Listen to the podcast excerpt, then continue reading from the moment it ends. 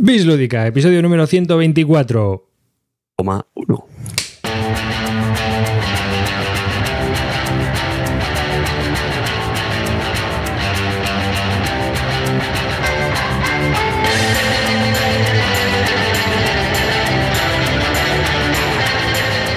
Hola y bienvenidos a un nuevo podcast de Bislúdica. Yo soy David Arribas, el que os habla, y aquí estoy con Atlantic Calvo. ¿Qué pasa? ¿Cómo estamos, chavales? Vamos a darlo una noche más, una noche más. ¡Wow! ¡Qué ganas tengo de empezar el programa!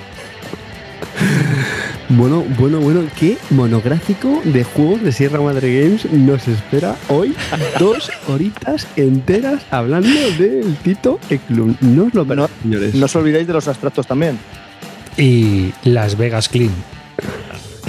Buenas noches, Malevaje. Eh, una noche más estoy con vosotros. Esperemos que el bullying que me está, al que estoy siendo sometido durante los dos últimos programas se acabe y hoy podamos hablar de juegacos de una puta vez. Pues va a ser que no. Pues ya llevo dos semanas. On fire. bueno, pues lo primero es lo primero. Eh, Vamos a comentar el, el debacle que ha habido con el Patreon en general en todo el mundo y todo lo que está ocurriendo. Bueno, todo el mundo sabe que el que nos escucha que tenemos un Patreon donde hay mucha gente que nos apoya. Bien, han cambiado las condiciones legales y eh, nosotros moralmente no estamos de acuerdo con esas condiciones, así que de momento vamos a buscar alternativas para mudarnos.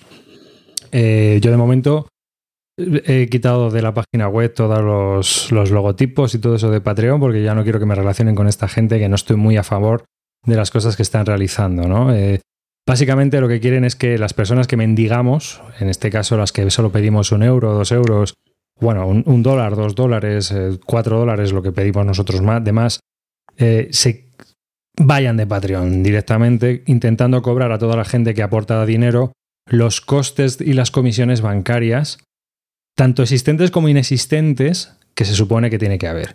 De esta manera ellos ingresarían como 7 millones de dólares más y bueno, se supone que los creadores también recibiríamos más. Pero una persona que está aportando en un proyecto mensualmente un dólar, pues empezaría a aportar 1,38, lo que nos parece, pues no, o sea, no es que sea dinero, pero sí que moralmente y éticamente nos parece que las decisiones que han tomado no son las correctas, que es una vergüenza y que no estamos de acuerdo con, con esa medida y que por lo tanto pues vamos a buscar una alternativa. Aprovechando que son las fiestas y que nuestro Patreon como funciona, no funciona mensualmente, sino que funciona a forma de pedido, pues eh, nos vamos a tomar estos días para buscar alternativas y ver cuál es la mejor opción que eh, desde Bislúdica tenemos para seguir trabajando e intentando eh, ganar ese dinero que sirve para mantener este podcast. Dicho Vamos, lo que en cual, diciembre no pasamos la gorra, ¿no? Exactamente.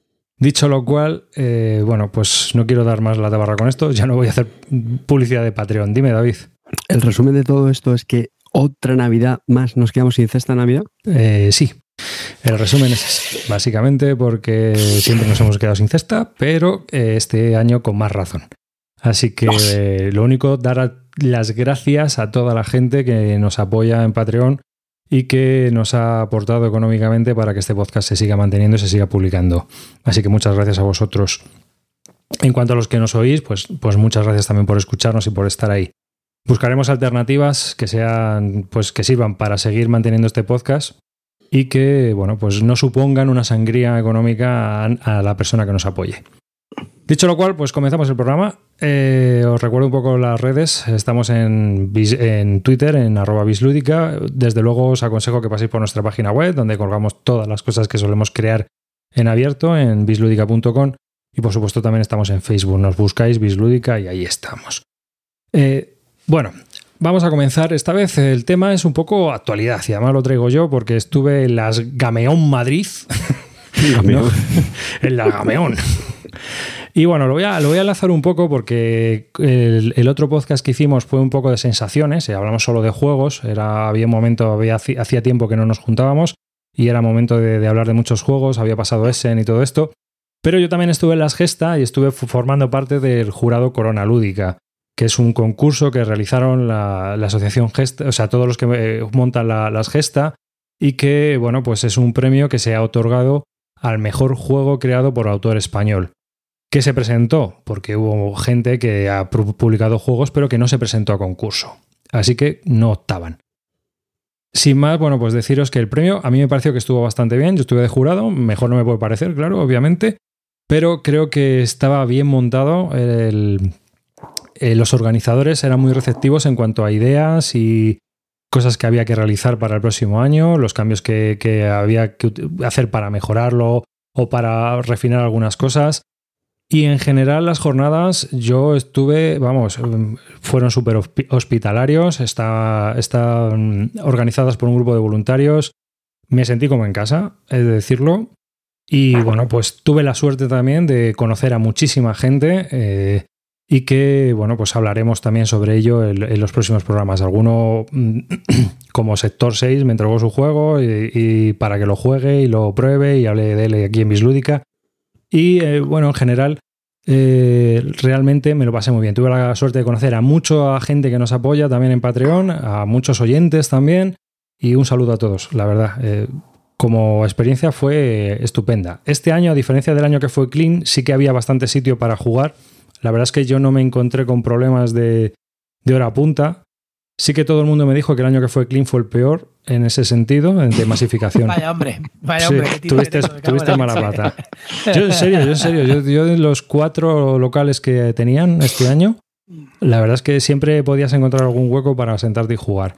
Lo que sí vi un poco pelado, a nuestro nivel aficionado culo duro, es la que la ludoteca estaba muy centrada en lo que ellos llaman el pasaporte, que es para que juegues a unos juegos y bueno, pues luego también se, hace un sorteo y demás. Y todos los juegos que había en la ludoteca estaban muy centrados en ese pasaporte. Digamos que habían orientado las jornadas un poco más al usuario ocasional en vez de al usuario culo duro, lo cual me parece bien, estaban muy bien orientadas. Y había mucho público familiar, y la verdad es que yo me lo pasé muy bien. Es decir, eso. Hubo mucho networking, eh, hablé con mucha gente, porque me llevé a Paco Gurney de Días de Juego, me llevé a Ángel Luis Mula también de, Días de Juego. Ahí estuvimos con Pedro Soto y luego con los tres juegos, eh, los tres autores, bueno, son cuatro, porque allí estaba también, eh, estaban Yamadais, que son Irra y Sei, estaba también el chico que, había hecho el Quest Stories, que ahora no, recuerdo su nombre, y estaba también, por supuesto, Perepaos y Estosella, que fue el que finalmente ganó. Los tres juegos estaban bien, la verdad es que cada uno en su, su estilo. Topón es un abstracto, de estos que le gustan a Clean. Eh, estaba Mondrian, que es un party, de estos que le gustan a Clean. Y luego también había un juego narrativo de roles ocultos, de estos que también le, juegan le gustan a Clean como Quest Stories. La verdad es que mm, yo creo que Clean había, había disfrutado allí como jurado. Arribas, eh, ¿nos cuentas muy muy rápido cómo fue la elección del, jurado, la selección de los, de los juegos y todo eso? La selección del jurado fue a, raíz de, bueno, ellos lo que hicieron, mm, tuvieron una idea en el sentido de que cogieron a todas las asociaciones que había en España y les invitaron a pasar allí un fin de semana y jugar a, todos los juegos que se presentaron a concurso. De ahí se rellenaron unas hojas en las cuales ellos pasaban como unas bases, ¿no? Y había que puntuar el juego, originalidad y tal y cual. Después se hizo la, desviación típica esta y salieron los tres finalistas.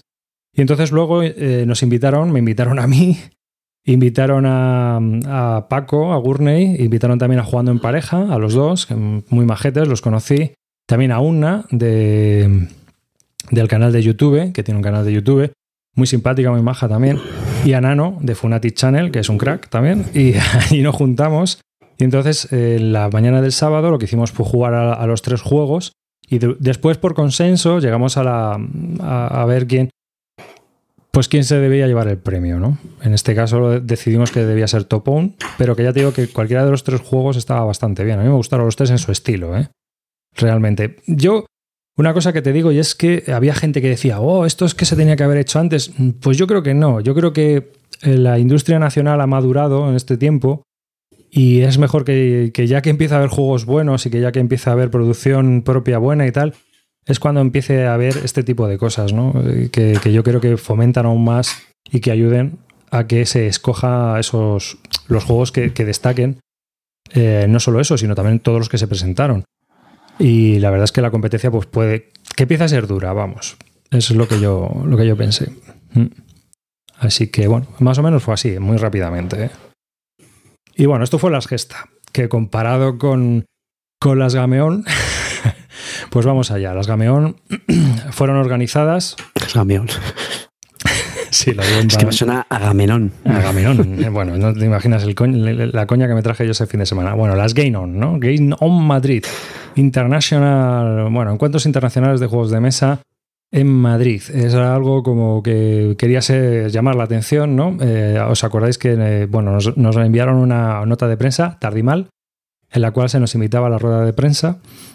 eh, que no pudimos asistir, claro, porque Que, como- te que te la- que fue la que te, invi- te invitaron a las 10 de la mañana y la rueda era a las 12, ¿no? al día siguiente, bueno, este, un día, un día, ¿eh? o, o dos, Muy pero bueno, ahí muy estábamos. Muy apropiado. Sí, muy apropiado todo. El, el caso es que, bueno, eh, se organizaron aquí en Madrid, estaban organizadas por Asmodi y eh, creemos, porque tampoco, hay, tampoco había información oficial, yo no la vi por ningún sitio, lo que pasa es que, bueno, sabemos que era Asmodi, ¿no? Y entonces se organizaron en la nave Boy Teacher, que es una nave que se ha restaurado, bueno, se ha, ha habido una obra de, rehabilitación y la verdad es que el sitio era estupendo, o sea, alucinante.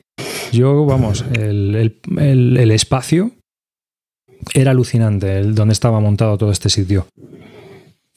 No era un pabellón gigantesco, pero claro, era una nave industrial adaptada al medio. Y bueno, pues estaba la cosa dividida, digamos, como en tres apartados, ¿no? Había una parte familiar, había una parte de juego mm, aficionado, en la cual también se incluían los juegos de rol, y luego había una parte que era el juego competitivo, que era la parte esta de Edgate, de Fantasy Flight Games, que eh, pues que tenían allí todos los juegos, pues el X-Wing, el Star Wars, el Duel, eh, la leyenda de los cinco anillos, todos estos juegos competitivos, ¿no? Que tenían la parte del, juego competitivo. Aparte de eso, eh, bueno, la organización estaba llevada por una empresa especializada en este tipo de eventos y la verdad es que se notó. O sea, mm, en eso chapó, claro. Tú entrabas, había gente trajeada para, para mirarte la, el código, decirte dónde estaba todo, todo. Subías a la sala de prensa, que montaron una sala de prensa y había su cafetera con agua. Había una chica allí muchas veces para, ¿quiere usted un café? ¿Quiere, ¿Necesita usted algo? En la sala de business to business, pues también había un montón de, de gente que podía hablar y que podía estar allí. Y había también una azafata o azafatos, ¿no? Que estaba todo el mundo allí, pues para si tenías cualquier problema. Incluso había guardarropa. En ese sentido, bastante bien, la verdad. Pero, por ejemplo, aunque el juego competitivo sí se veía que había mucho movimiento y sí que había eh, un montón de gente, en el caso del familiar se falló mucho a la hora de llamar al público familiar. En eso sí que es cierto. Yo no tuve ni, no es que hubiera muchas mesas y tampoco, pero tampoco tuve ningún problema a la hora de decidir dónde me voy a sentar a jugar. El único problema que hubo es que, por ejemplo, si querías jugar a Rising Sun o al Twilight Imperium 4, tenías que hacer hasta cola, te daban hora. O sea, sé, los juegos que eran la- las novedades más eh, llamativas para el aficionado, solo había una copia, porque solo había un demostrador. Dime. Una pequeña cuñita, ¿vale? Eh, es que esto me ha recordado, y de verdad que lo digo, lo digo en serio, que yo creo que para el tema de las partidas de demo, lo mejor es eso, el poner horas donde la gente se apunte y así no tiene que estar esperando, ni, ni pegándose codazos, ni cosas así, ¿no te parece? O sea, yo Sí, me, sí, pasó en el stand de, de Sierra Madre, en ese, y joder, me pareció un elemento fantástico. Tenían ahí a las mesas unas hojas con unos tramos, eh, lo típico, de 4 a 5, de 5 a 6 tal, con diferentes juegos que, este, que tenían ahí. Tú llegabas ahí, te apuntabas con el resto y tú ya sabes que llegabas a esa hora y vas a jugar la partida, tío. Y no tienes que estar sufriendo, ni haciendo cola, ni estar ahí lo típico que a ver si pillas mesa, tal. No, no, no sé, era una, una buena práctica. Digo, para organizadores de eventos, tomad nota. Sí, no, yo, yo, yo lo, yo creo que, que también es cierto que, que era lo, lo que tenía que ser, ¿no? O sea, Oye, si- una, una pregunta. De las, de las demos que había, ¿las del Twilight Imperium eran en español o en inglés? pues si te digo la verdad, no, no me acerqué. Yo vi el Twilight Imperium, pero yo no sé que hubo gente que. Y seguramente nos lo dicen creo- ahora en el yo Creo que deberían estar en inglés, yo creo, porque en español aún no lo han sacado, ¿verdad? No, no estoy seguro. No, pero a veces que llevan copias de estas así como de, de revisión de la, de la editorial, ¿eh? eso a veces pasa, que no está todavía en el mercado, pero pueden llevar una copia en, en español. Bueno, me preguntan si había hora para el Dice Force. Para el Dice Force no había hora. Eso te lo puedo asegurar. Eh, incluso, pero creo que es que de ese, por ejemplo, de todos los juegos familiares, sí que en muchos casos había una, dos y hasta cuatro copias, ¿no?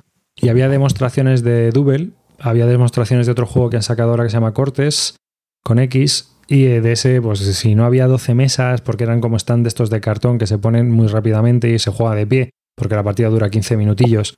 Entonces, de ese tipo de juegos había bastantes copias.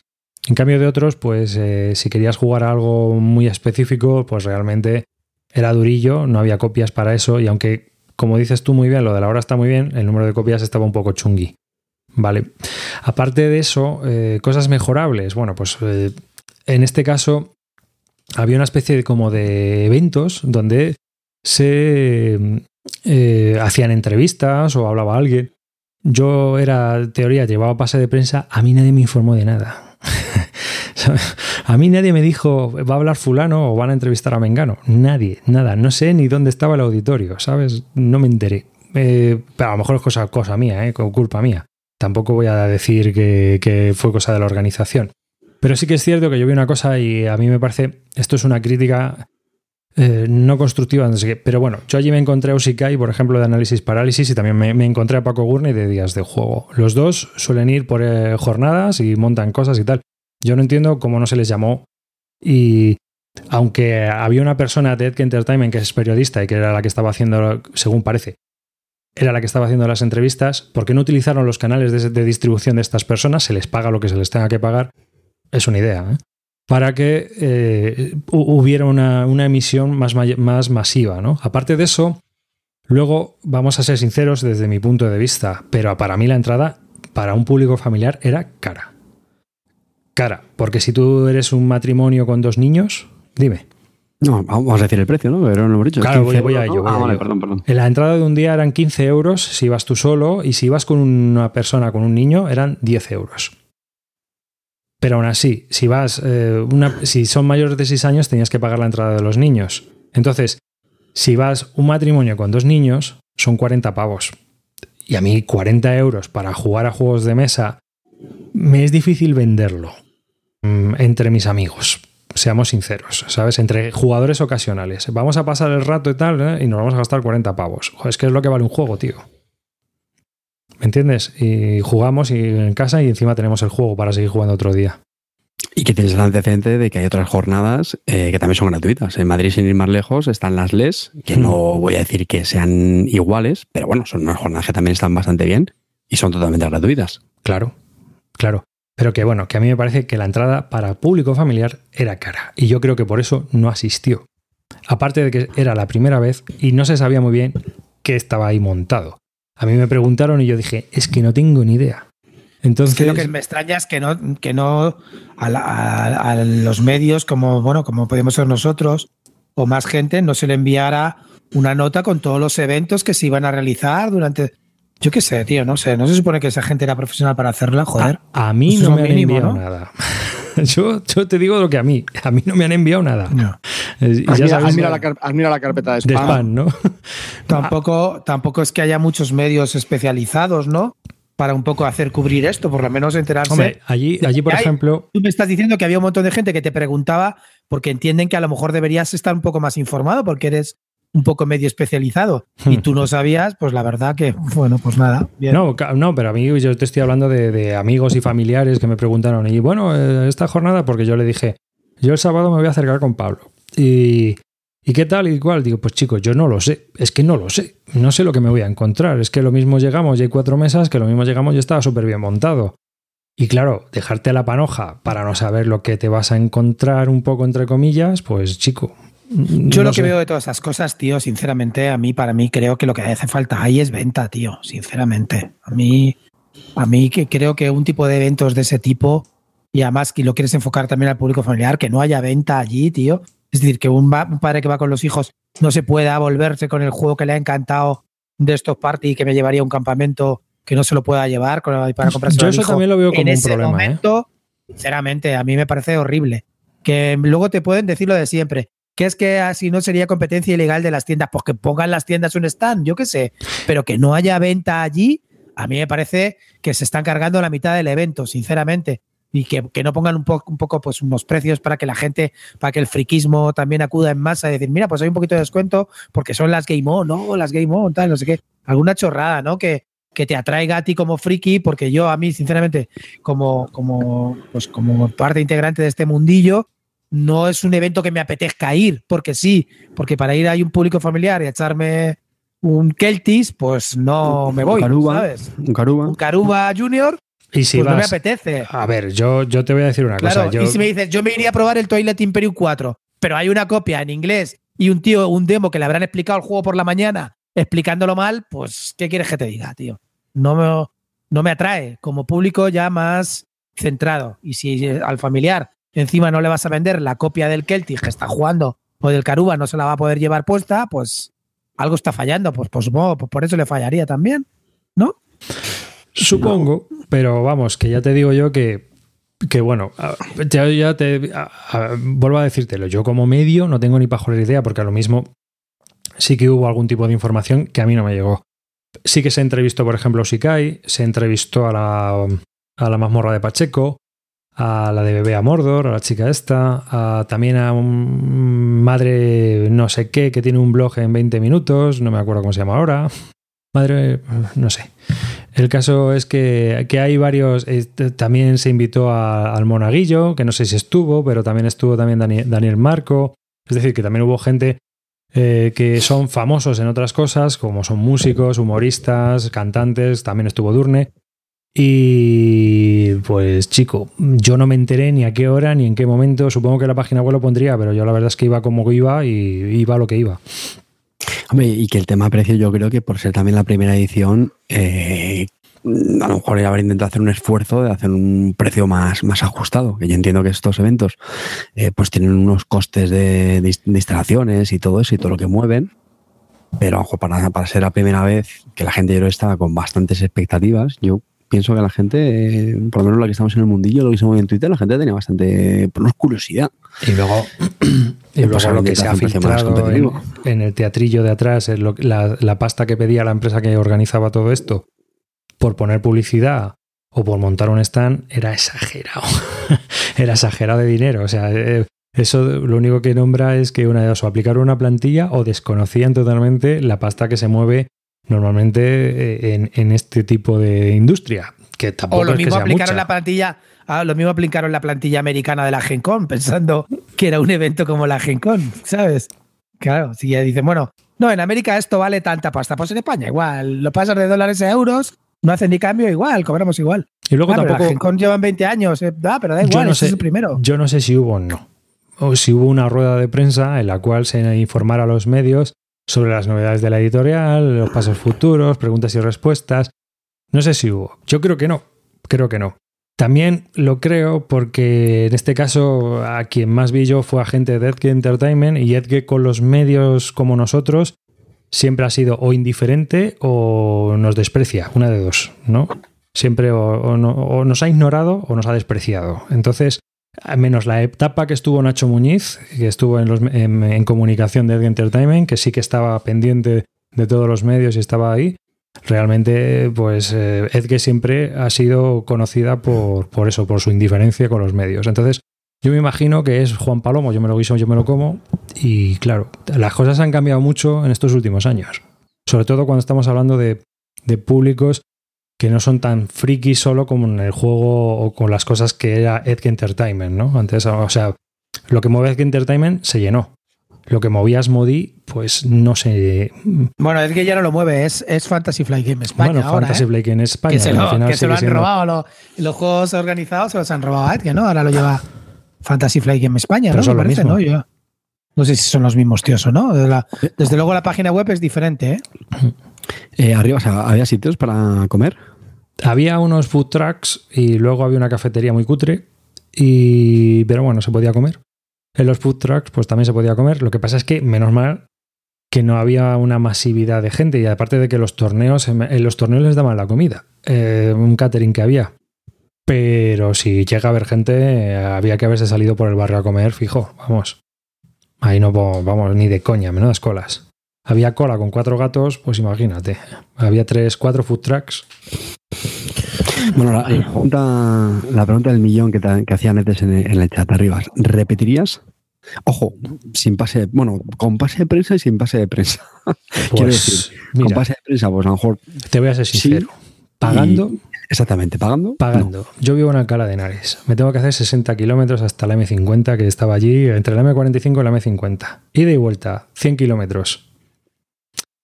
Que es 100 kilómetros de gasolina. Más la entrada, más. No sé yo, ¿eh? Te voy a ser sincero. Es que yo estas cosas también las miro. Es que y para ahora tú, gastar- como jugón, calvo, calvo, carne, como jugones, ¿iríais a ese evento? ¿Qué Yo te no, atrae yo de lo ese tengo- evento? Yo, yo lo tengo claro, a mí no. Yo, yo ¿A por ti- 15, ¿A ti, Carte? yo por 15 euros, los cocodrilos y yo no iríamos. No, lo digo muy en serio, ¿eh? No, no, que- no, no me importa, en serio, no me importa pagar eh, por algo que, joder, que esté montado, pero tal y como lo está montando Arribas, no me llena, sinceramente. O sea, eh, de verdad que a mí me parece. Tú como jugón, claro, ¿a qué vas a ir? Este a tipo- ver el... No, a pero, nada. pero, por ejemplo, hay gente que lo está comentando en el chat, hay gente que ha probado juegos que no han salido Sí. todavía, en plan demos, eso yo lo veo bien, ¿sabes? Es que creo que por lo que, como, como- como estando arribas, mm, yo creo que tiene margen de mejora. No significa que haya sido mal evento, pero un poco como me lo está contando a mí, así es como yo lo entiendo. Entonces, a mí 15 euros, y también lo están comentando en el chat, es que hay muchas actividades ya, los, menos en Madrid tenemos esa suerte que tenemos bastantes actividades cerca, que o bien son gratis o tal, entonces tampoco te siento esa necesidad de, de gastarme 15 euros eh, para jugar, yo qué sé, un par de demos o lo que sea, me explico. Bueno, y además siempre te regalan un Rock Band manager, tío. ¿qué más? Sí, frijísimo. Sí, eso sí, a que entraba a los tres días le daban la entrada de. le daban la, un juego de estos de morralla, como dicen en, el, en el mercadillo, ¿no? ¿Rock Band Manager o, patente de corso? ¿Con cuál te quedas para llevarte a un campamento? No, a mí no me dieron nada, ya me, o sea, me dieron la entrada gratis, que ya, ya es, ¿no? Y un café Yo, que pre- me yo prefer- yo preferiría Bolongo. No, en serio, el- las jornadas estaban muy bien organizadas. Yo eso os- creo que algún problema hubo en el juego organizado, pero como yo no asisto, pues la verdad no me enteré. Que si, por ejemplo, había en la leyenda de los cinco anillos estaba toda la peña muy apretada, ¿no? Cuando había sitio allí de sobra. Por, quizá a lo mejor por el número de mesas. Y en, en otros sitios pues hubo mucho caos porque no estaban numeradas las mesas y entonces la gente se estaba buscando ahí un poco al, al alboroto. En vez de decir, pues tú vas a la mesa 15 y ahí te encuentras con tu oponente. Bueno, es que eso es la muerte, ¿eh? A ver, que yo tampoco es que están muchos torneos y no del tamaño de este. Es que en Leyenda de los Cinco Anillos me parece que fueron 400 y pico personas. Eso es una burrada. Y lo que nos contaba, me parece, fue Cubos, es que la gente se llamaba, uno, o sea, los contrincantes se, se buscaban a gritos. Eso es una Como locura. O sea, eso, para que se hagáis una idea cómo funciona, eso es en cada 400 ronda. tíos llamándose a gritos. Yo quiero pensar que no, que no sé, no, no, no podría ser exactamente así, porque eso es una locura. Para que os hagáis una idea, cómo funciona esto, en una ronda publican en papel el listado de las mesas. Mesa 1, fulano y mengano. Mesa 2, bueno, perdón, te dicen en qué, mesa estás y así ya vas. Entonces, así más o menos te organizas en cada ronda. Pero sin eso, yo lo veo una locura. Y luego también lo que nos comentó es que mucha gente eh, había ido para coger las cartas promo que suelen dar en estos eventos y que jugaban una ronda, me parece, y que el resto de rondas se, se quitaron. Lo cual, pues bueno, me imagino que ya para próximos torneos, pues lo que harán es dar las promos al final del torneo o algo así para que la gente no haga eso. Claro, Que francamente está un poco feo. sí. Porque, joder, te apuntas un sarado de estos, tío. Y en la primera ronda la juegas a los organizadores les estás haciendo un, pues un flaco favor. Claro. Entonces está, eso está feo. Hmm. Sí, ciertamente sí. Pero bueno, es lo que, lo que hay. O sea que, bueno, que hay margen de mejora, aunque estuvieron bien, ¿eh? Yo te digo que mi hijo se lo pasó muy bien también. Estuvimos jugando con, un Duber gigante. Luego contaré algunos, unas sí, sensaciones sobre los juegos. Pero en general yo creo que me parecieron que son caras para lo que se ofrecía, ¿no? Y aparte de que al final no es más que un poco marketing directo de la editorial o de la distribuidora o de lo que sea. O sea que yo creo que se podían haber un poco eh, estirado más cuando había un montón de gente voluntaria explicándote las cosas y no solo habían cobrado la comida y unos juegos. Mientras que la gente que estaba en la puerta pues había cobrado su sueldo. O sea que no sé. Esa es eh, mi opinión. Y que realmente que los medios estamos aquí, aunque seamos amateur y seamos poca cosa, pero también movemos gente, ¿eh? que a lo mejor, yo qué sé, que mandarnos un mail con, para decirnos a qué hora van a ser las entrevistas y cuándo, cómo van a ser las cosas, tampoco cuesta nada. O cuando vas a entrar, darte un papelito y te dicen, pues mira, a las 10 se va a entrevistar a fulano y a Mengano y a las 12 va a hablar fulanes de la editorial y os va a contar un poco qué es lo que se va a cocer. Que digo yo que no pasa nada. Y ya que esté puesto en el mismo evento, en algún sitio. Claro, algún claro, que no pasa nada, anuncios, que ¿no? esas cosas se suelen hacer en otros ámbitos, ¿eh? Así que, bueno, que en eso es mejorable. Así, y ya está, no, no me enrollo más con este tema. Eh, estuvieron bien, estuvieron muy divertidas, el sitio era estupendo y, bueno, pues vi un montón de gente también conocida, también un montón de gente que nos apoyaba en Patreon, un montón de gente que también, que están aquí también en el chat. Eh, un montón de gente que también nos oye y bueno, pues yo me lo pasé estupendamente jugando allí con mi hijo a, a los juegos estos también infantiles, que es lo que principalmente jugué yo. Clint, prepárate. Así que... pues nada, sin más. Vamos a hablar de juegos, ¿no? Que es a lo que venimos. Eh, te- te- tenemos ahí al, al muñeco de cera de Calvo. Mm. Lleva como media hora ahí con el rictus. El año que viene Eh, va con los niños allí. Prefiero no opinar sobre estas cosas. ya, ya- ya lo hemos visto. Es que prefiero no decir nada. Bueno, pues di algo. Sí, hombre, no sé, pues habla de un juego, ¿Cómo, ¿no? cómo estamos? ¿Cómo estamos? Estamos bien, estamos bien. Que no sé, pues que si hablamos de juegos ya o contamos alguna otra jornada así. Habla de juegos, anda. Hablo de juegos. Bueno, pues ya, a ya me enrolla bastante. Mis últimas dos semanas han sido bastante, bastante buenas. He probado muchas cosas. Eh, he probado el Charterstone, sí, lo he probado. Ya llevo tres partidas. Ya os contaré más impresiones cuando haya jugado más. He probado otro de la serie del, del pelo verde, el Fortaleza, que me ha molado bastante. Y no lo voy a hablar de ese, Clinito, pero el que mejor sensación me ha dado últimamente. Voy a hablar de un juego viejuno que creo que no hemos hablado. Y si lo hemos hablado, cambio de juego, ¿vale? Voy a hablar de Vikings, del Michael Kisling. Ese se ha hablado, es un juego viejuno. ¿No? ¿No hemos hablado de él? Bueno, pues Alguna de ese. pero puedes hablar. Bueno, pues ese es un juego que llevaba detrás de él tras una partida hace dos años. Me encantó, me flipó. La definición de este juego es muy rápida. Es típico euro antiguo que se explica en cinco o siete minutos, que se puede jugar con gente no jugona, que tiene sus decisiones. Son 40 minutos de dos a cuatro jugadores, escala súper bien de dos hasta cuatro. Eh, tienes decisiones y te deja un sabor de boca fantástico, porque cuando se te empiezas como a agotar ya del juego, se acaba porque son seis rondas. Di mejor, di mejor eh, juego Hamsing Gluck. Típico. Perfecto. O sea, Es de es que, Hans Gluck. pero, pero de los No, antiguos, de Lo los, sabían, vamos, ¿no? Es de Hansing Gluck, de mi editorial preferida. Pues eso. Fantástico. Un juegazo, señores. Fantástico. Pero también, Eh, coges quecos, coges loseta, colocas las losetas en tu pequeña isla, vas haciendo, te vas haciendo islitas, luego colocas los quecos encima de las islas. Cada queco te da una cosa, según donde coloques el queco. A la hora de quitar, de coger losetas, porque tienes que ir pagándolas. Te pegas con los otros por esas losetas. No sé, fantástico. Se explica en un embolado, lo puede jugar todo el mundo. tiene, un mecanismo, tiene un mecanismo muy interesante, que es, eh, es un rondel para coger los vikingos que se va girando. Eso la verdad que es un mecanismo que, no, bueno, es, es viejuno, pero que no, no se había visto cuando se sacó en aquella época. Era muy interesante, ¿no? No, Eso no has comentado nada, pero el mecanismo de coger los vikingos para luego colocarlos en tus islas, eso se hace sobre una, como una rueda gigante que está en el tablero que gira y va cambiando los colores de los vikingos y eso a mí eso me encanta. Y hay una forma de coger los vikingos también. La verdad que es muy, muy buena, ¿eh? ¿No?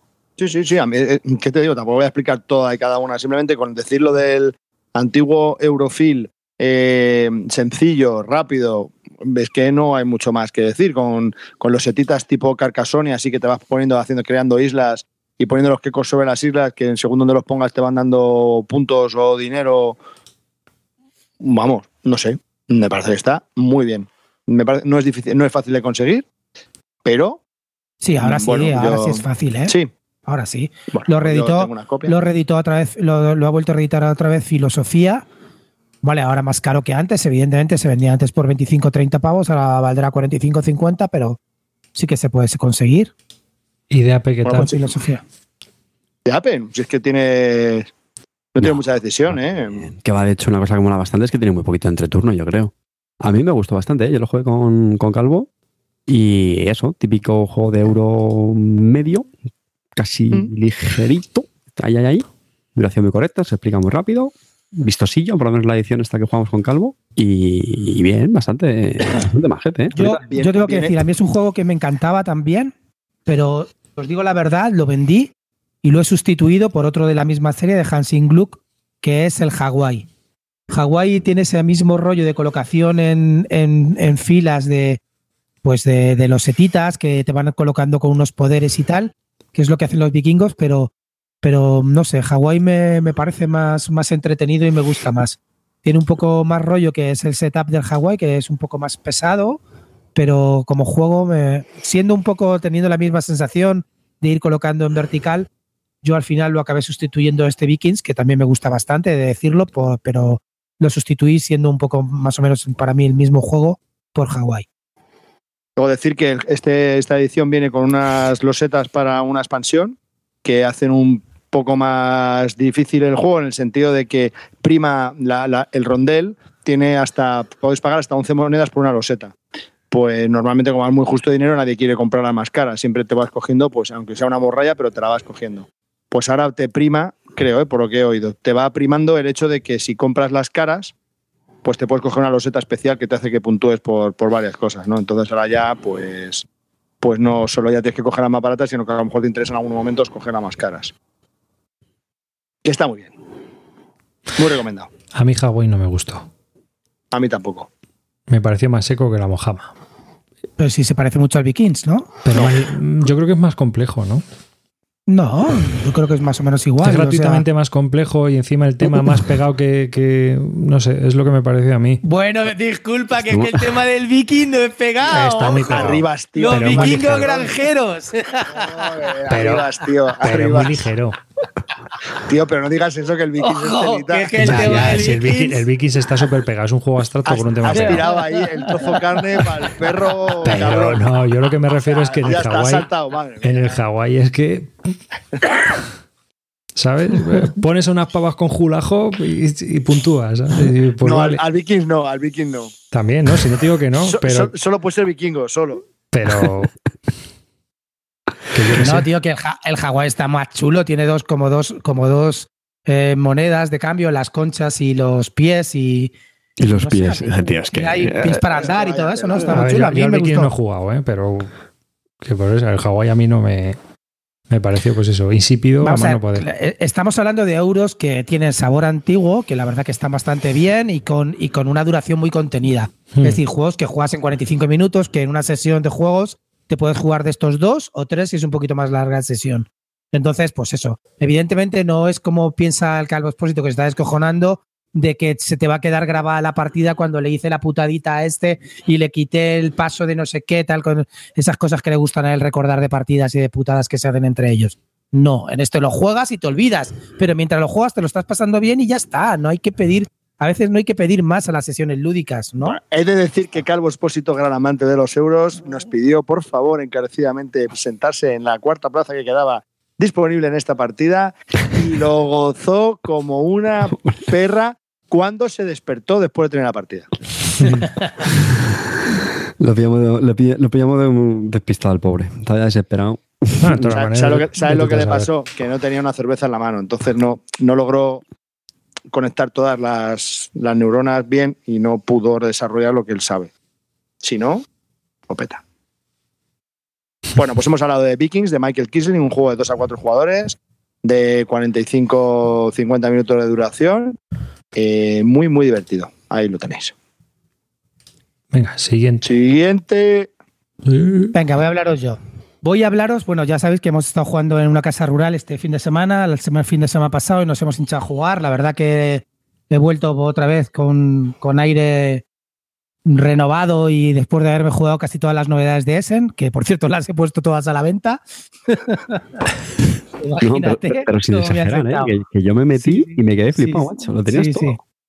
Sí, sí. Bueno, todo no, menos Gaia Project, y por ahora no lo he vendido. El London de Wallace tampoco lo he vendido y, y poco más. La verdad que poco más. Por ahora poco más. Eh, bueno, voy a hablaros de Agra, ¿vale? No, Agra- no. Agra me recuerda a mí, tío. Tiene, soy todo al principio todo lleno de expectativas y luego yo cuando me, cuando me conocen ya las mujeres, pues fla- flaqueo y me, y me vengo abajo, ¿vale? Y ya pierdo todo, ¿no? Pues lo que me ha pasado con Agra. Agra tenía todo para que me gustara. El autor, los juegos que había hecho anteriormente, especialmente Solarius Mission y también La Granja, me encantaban. Era del mismo autor. Eh, tenía un tipo que está muy bien reconocido dentro del sistema como, como dibujante y como arte gráfico, que es Menzel. Y bueno, y componentes preciosos, un precio que, pues, que ha bajado, que no eran las expectativas que pensaba que íbamos a salir a 70 y está entre los 55 y 60 euros. Componentes bastante lujosos y bien, ¿vale? Pues entonces tenía todo, o sea, no podía fallar. Es como, ya te digo, que es que me recuerda a mí, no, no puedo fallar, pero, pero luego llegan las expectativas, se rebajan y te encuentras con lo que me encontré con el Agra, ¿vale? Eh, me he leído las reglas, las reglas no son difíciles de entender, las reglas están muy bien explicadas. Yo creo que una vez que te lees las reglas lo entiendes y ya está. Lo único que veo el juego, pues, ¿qué, ha fallado? Yo estoy pensándolo y digo, y yo creo que durante la partida, la primera partida, durante los primeros 25 minutos, os lo prometo, estaba en éxtasis, gozaba, me parecía un juego brutal. Pero luego, yo creo que para mí falla en el ritmo de partida. Luego se me viene abajo, la hora siguiente que dura se me hace eterna, ya al final de la partida no tiene mecanismo de verdad reales para que se desencadene el final de la partida y ya queríamos terminarla de cualquier manera. Y, eh, bueno, también reconozco que era un poco tarde, eran las, ya tres y media de la mañana y ya dijimos, bueno, joder, yo no me puedo ir así, de tal, con esa sensación mala, ¿eh? Y tal. Y os digo, la primera partida la gané, no te, no te creas que digo, no, ha perdido y tal, no, no. Y me sentí y tal. Pero digo, no, macho, no me puedo ir con este mal sabor de boca, tengo que volverla a jugar, tal, no sé qué. Y, el sábado volví a jugar con otra vez con Mueve Cubos, con Iván y con Arcaets y, volvimos a, a, quedar para jugar una segunda partida. Entonces ya iba tal. Tuvimos que, tuvieron que volver a explicar las reglas. La explicación de reglas se te va una hora mínimo. Y no es que, ya os digo que no es que sea complicado, pero tiene mucho rollo. Tiene 16 tipos diferentes de recursos. Luego encima está el Michael, Michael Menzel, ¿cómo se llama? Michael, ¿cómo se llama? Michael, Michael Menzel. Michael Menzel, este de los, Mijail Menzel de los cojones, que os lo tengo que decir. A mí este puto juego no me parece una obra de arte. La obra de arte eh, te vas al, al, Prado, pero eso me parece un cuadro feo que jamás me pondría en mi casa. Y todo el mundo dirá que es precioso tal, pero es horrible y tú no te lo pondrías en tu, en tu casa, esa puta mierda de cuadro que detrás te lo puedes poner si quieres colgarlo y quien lo cuelgue, pues es horrible, horrible. Entonces, luego encima no es funcional, el tablero no se ve bien, unas flechitas por ahí que tienes para que van de un recurso a otro que no se ven ni bien, no, están bien estructurados. Luego los personajes que bajan tienen un huevo de personajes que tienes que ponerlo de una, de una manera horrible, tío, te lo juro que yo estaba, yo, mira que soy amante de estas cosas complicadas y tal, y me parecía sobrecomplicado por sobrecomplicarlo y, por decir, mira qué bonito que lo estoy haciendo, mira esto cómo baja aquí el río, no sé qué, pongo aquí los personajes que van bajando, mal estructurado, se leía mal el tablero. Yo creo que si le hubiera hecho el tablero otro tío, hubiera quedado mejor. Luego, encima también, eh, en cuanto a componentes tiene, ha, copiado cosas de Landor y pone así cosas así como bonitas en 3D para colocar ahí un panel donde se van subiendo unas fichas y las fichas están cortadas como a sesgo para que se queden bien, pero luego se mueven y se caen. Es horrible, de verdad, para jugar, ¿no? no me siento para nada convencido con esos componentes. Todo el mundo dirá que son preciosos y no sé qué, y a mí os lo digo.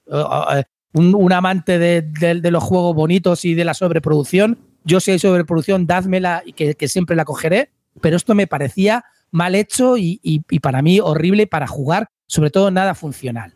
Y una vez dicho esto, pues eso, hay, estaba sobrecomplicado. 16 tipos diferentes de mercancías. ¿Era necesario 16? para procesar esos 16 con 16 caminos diferentes. ¿En serio era necesario? Ya te digo que durante la primera media hora lo gocé y el resto de las dos horas me quería suicidar. Estábamos ya con... que es un Mercator vitaminado? no vitaminado. Diría que está edulcorado, que está, vamos, que está como, como, como iba Jan Ulrich a los tours, así está, así está el agra. ¿Sabes? Joder, macho, de verdad, tío, en serio. Horrible. Una sensación, sobre todo de ritmo, tío. ¿Cómo puede ser que un euro un euro está pensado para que el juego vaya cogiendo ritmo, vayas empezando poco a poco, vayas siguiendo una curva y luego estés en éxtasis y acabes lo que yo siempre os digo, rico, está haciendo tal. Y en esta queríamos terminarla. Ya le decíamos, Edgar, por favor, sube arriba esto en el track para que se acabe ya esta pesadilla. Es como ya cuando no, nos daba igual como quedáramos. Es como cuando enciende las luces de la discoteca en Albacete, cuando tenías 14 años.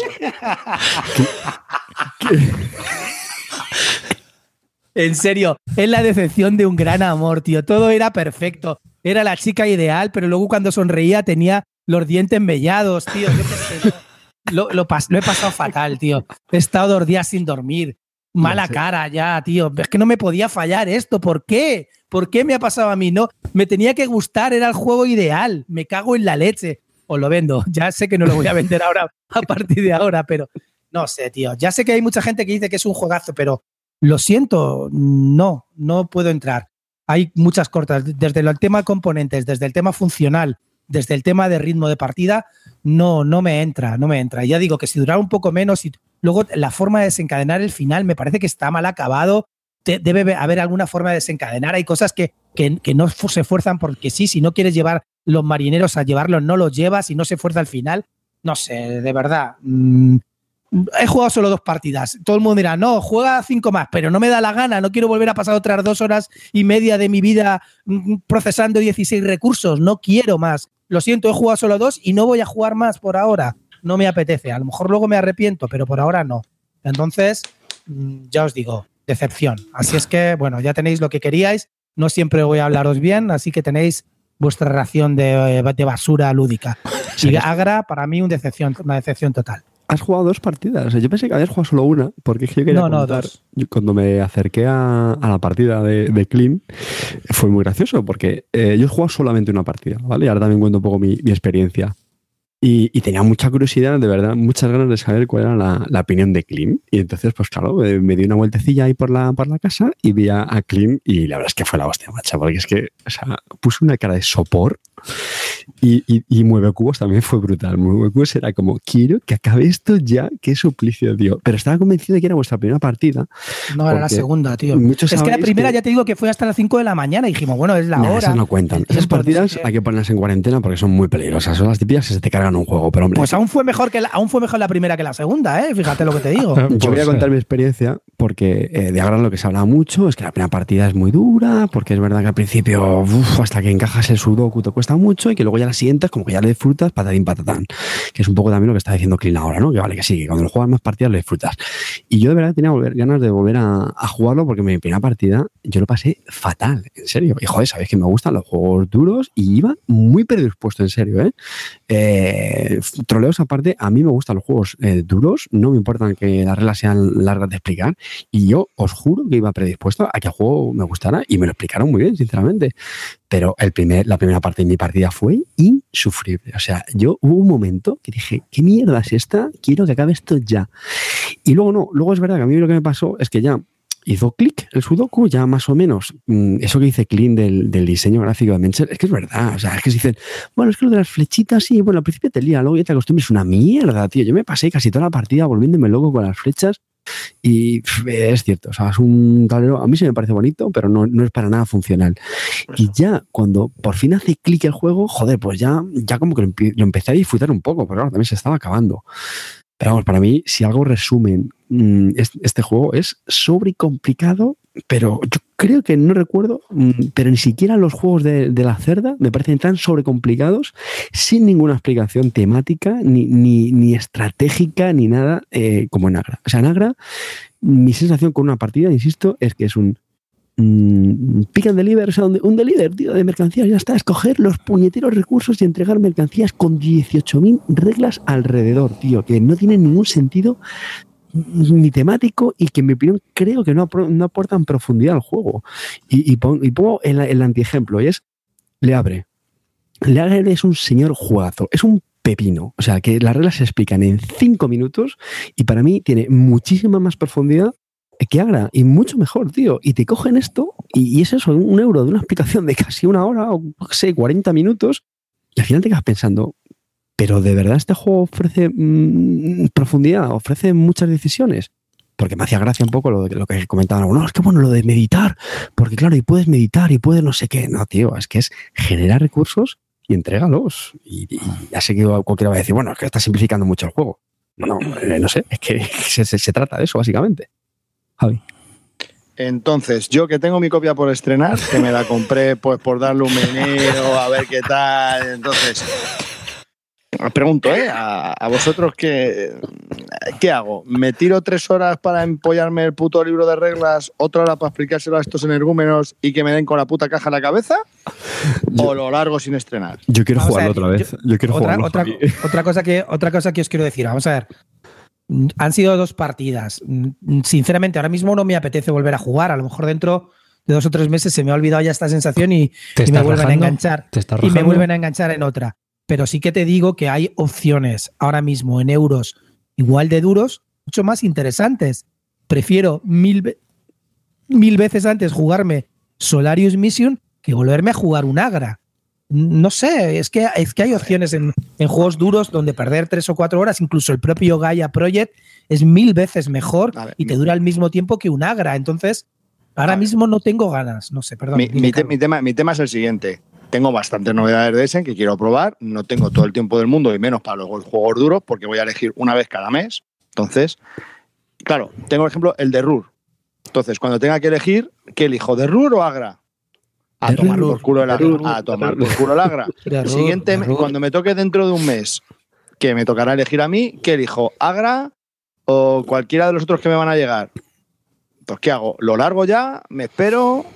No sé, yo, yo creo que deberías probarlo, sinceramente. No, hay si a mí gente, me encantaría, pero es que no veo el gente- momento. Ah, Espera un momento, creo que hay gente que sí que le está gustando mucho y que están muy enganchados. Lo entiendo, pero de verdad que no, no me creo que la gente no me, diga que, que ese juego fluye bien de ritmo y que está bien pensado para terminarlo. Porque no me lo creo, porque si uno no quiere ir a, tipos para servir las mercancías del río, solamente se puede terminar subiendo en el track. Y si uno no quiere hacerlo, no sube. Es que, es que no, no hay forma. mm, O sea, bueno, tienes que ya obligada, obligándote, pero se puede eternizar mucho. Entonces, no sé, para mí le falla el ritmo y, y ya te digo que es demasiado sobrecomplicado. Ya te digo, 16 cosas que procesar, que luego hay algunas que dices, bueno, ¿para qué me vale? Luego la confusión de los edificios hechos con las mercancías que puedes llevar. No sé, es que todo me parece mm, confuso. Menzel se, se, se dedicó solamente a decir, mirar lo bonito que dibujo y, y que os den por culo si el juego no es funcional. Ya os digo que no, no sé. Pues Ahí a mí me para ha mí, picado, ¿eh? Lo quiero probar. Ya, ya, ya lo sé. No, arriba, arriba. Si esto, si esto lo estuviera diciendo Netes, yo ya lo estaría estrenando, ya estaría abriendo el precinto. Pero bueno, eso está, todo, ¿sabes? A- Arriba es tu antijuego totalmente. en Ya, ya me lo sé. Es, Ya me lo imagino. es brutal. Hombre, otra cosa es que esté bien hecho.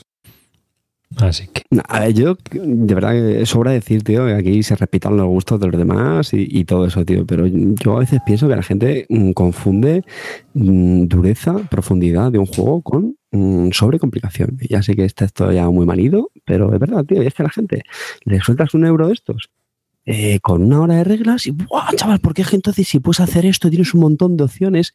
A mí no me pareció que tuviera tantas opciones el juego. O sea, me pareció que el objetivo era conseguir recursos para hacer entregas. Ya está. No mucho más. Lo que pasa es que te vuelves loco con el Es que, puñetero es que no, es que no me lo puedo creer, tío. Si, ese es el- si eso es lo único que Vamos a ver, tiene. estoy A- simplificando. a mí- a mí, por Estoy ejemplo, ahora mismo Y, Tabo- mucho. sese- y 60 pavos para eso No. y una hora A de mí, a mí tío, Tabo, Tabo me está diciendo ahora mismo, seguro que erais novatos. Mira, no. En la segunda partida todos éramos menos no- novatos, el único que no era novato era Katomarus. Todo lo demás ya habíamos jugado una vez. Las reglas, te puede decir Iván cuando la explicó a Katomarus, todas lo sabíamos perfectamente, si las reglas no son difíciles. Para mí es un problema de que no fluye, que si no quieres tú, no fluye, que si te quieres enrocar, te enrocas y la partida no se termina. Dura todo lo que te da la gana. Ya teníamos que decirle a, a- Iván que era, estaba más alto, sube, sube esta basura, tío, para terminar ya como sea esto. No sé, que, que, para mí que no es un tema de, de para mí es un tema de que pues que el juego no, no, no me entra, no, no lo disfruto.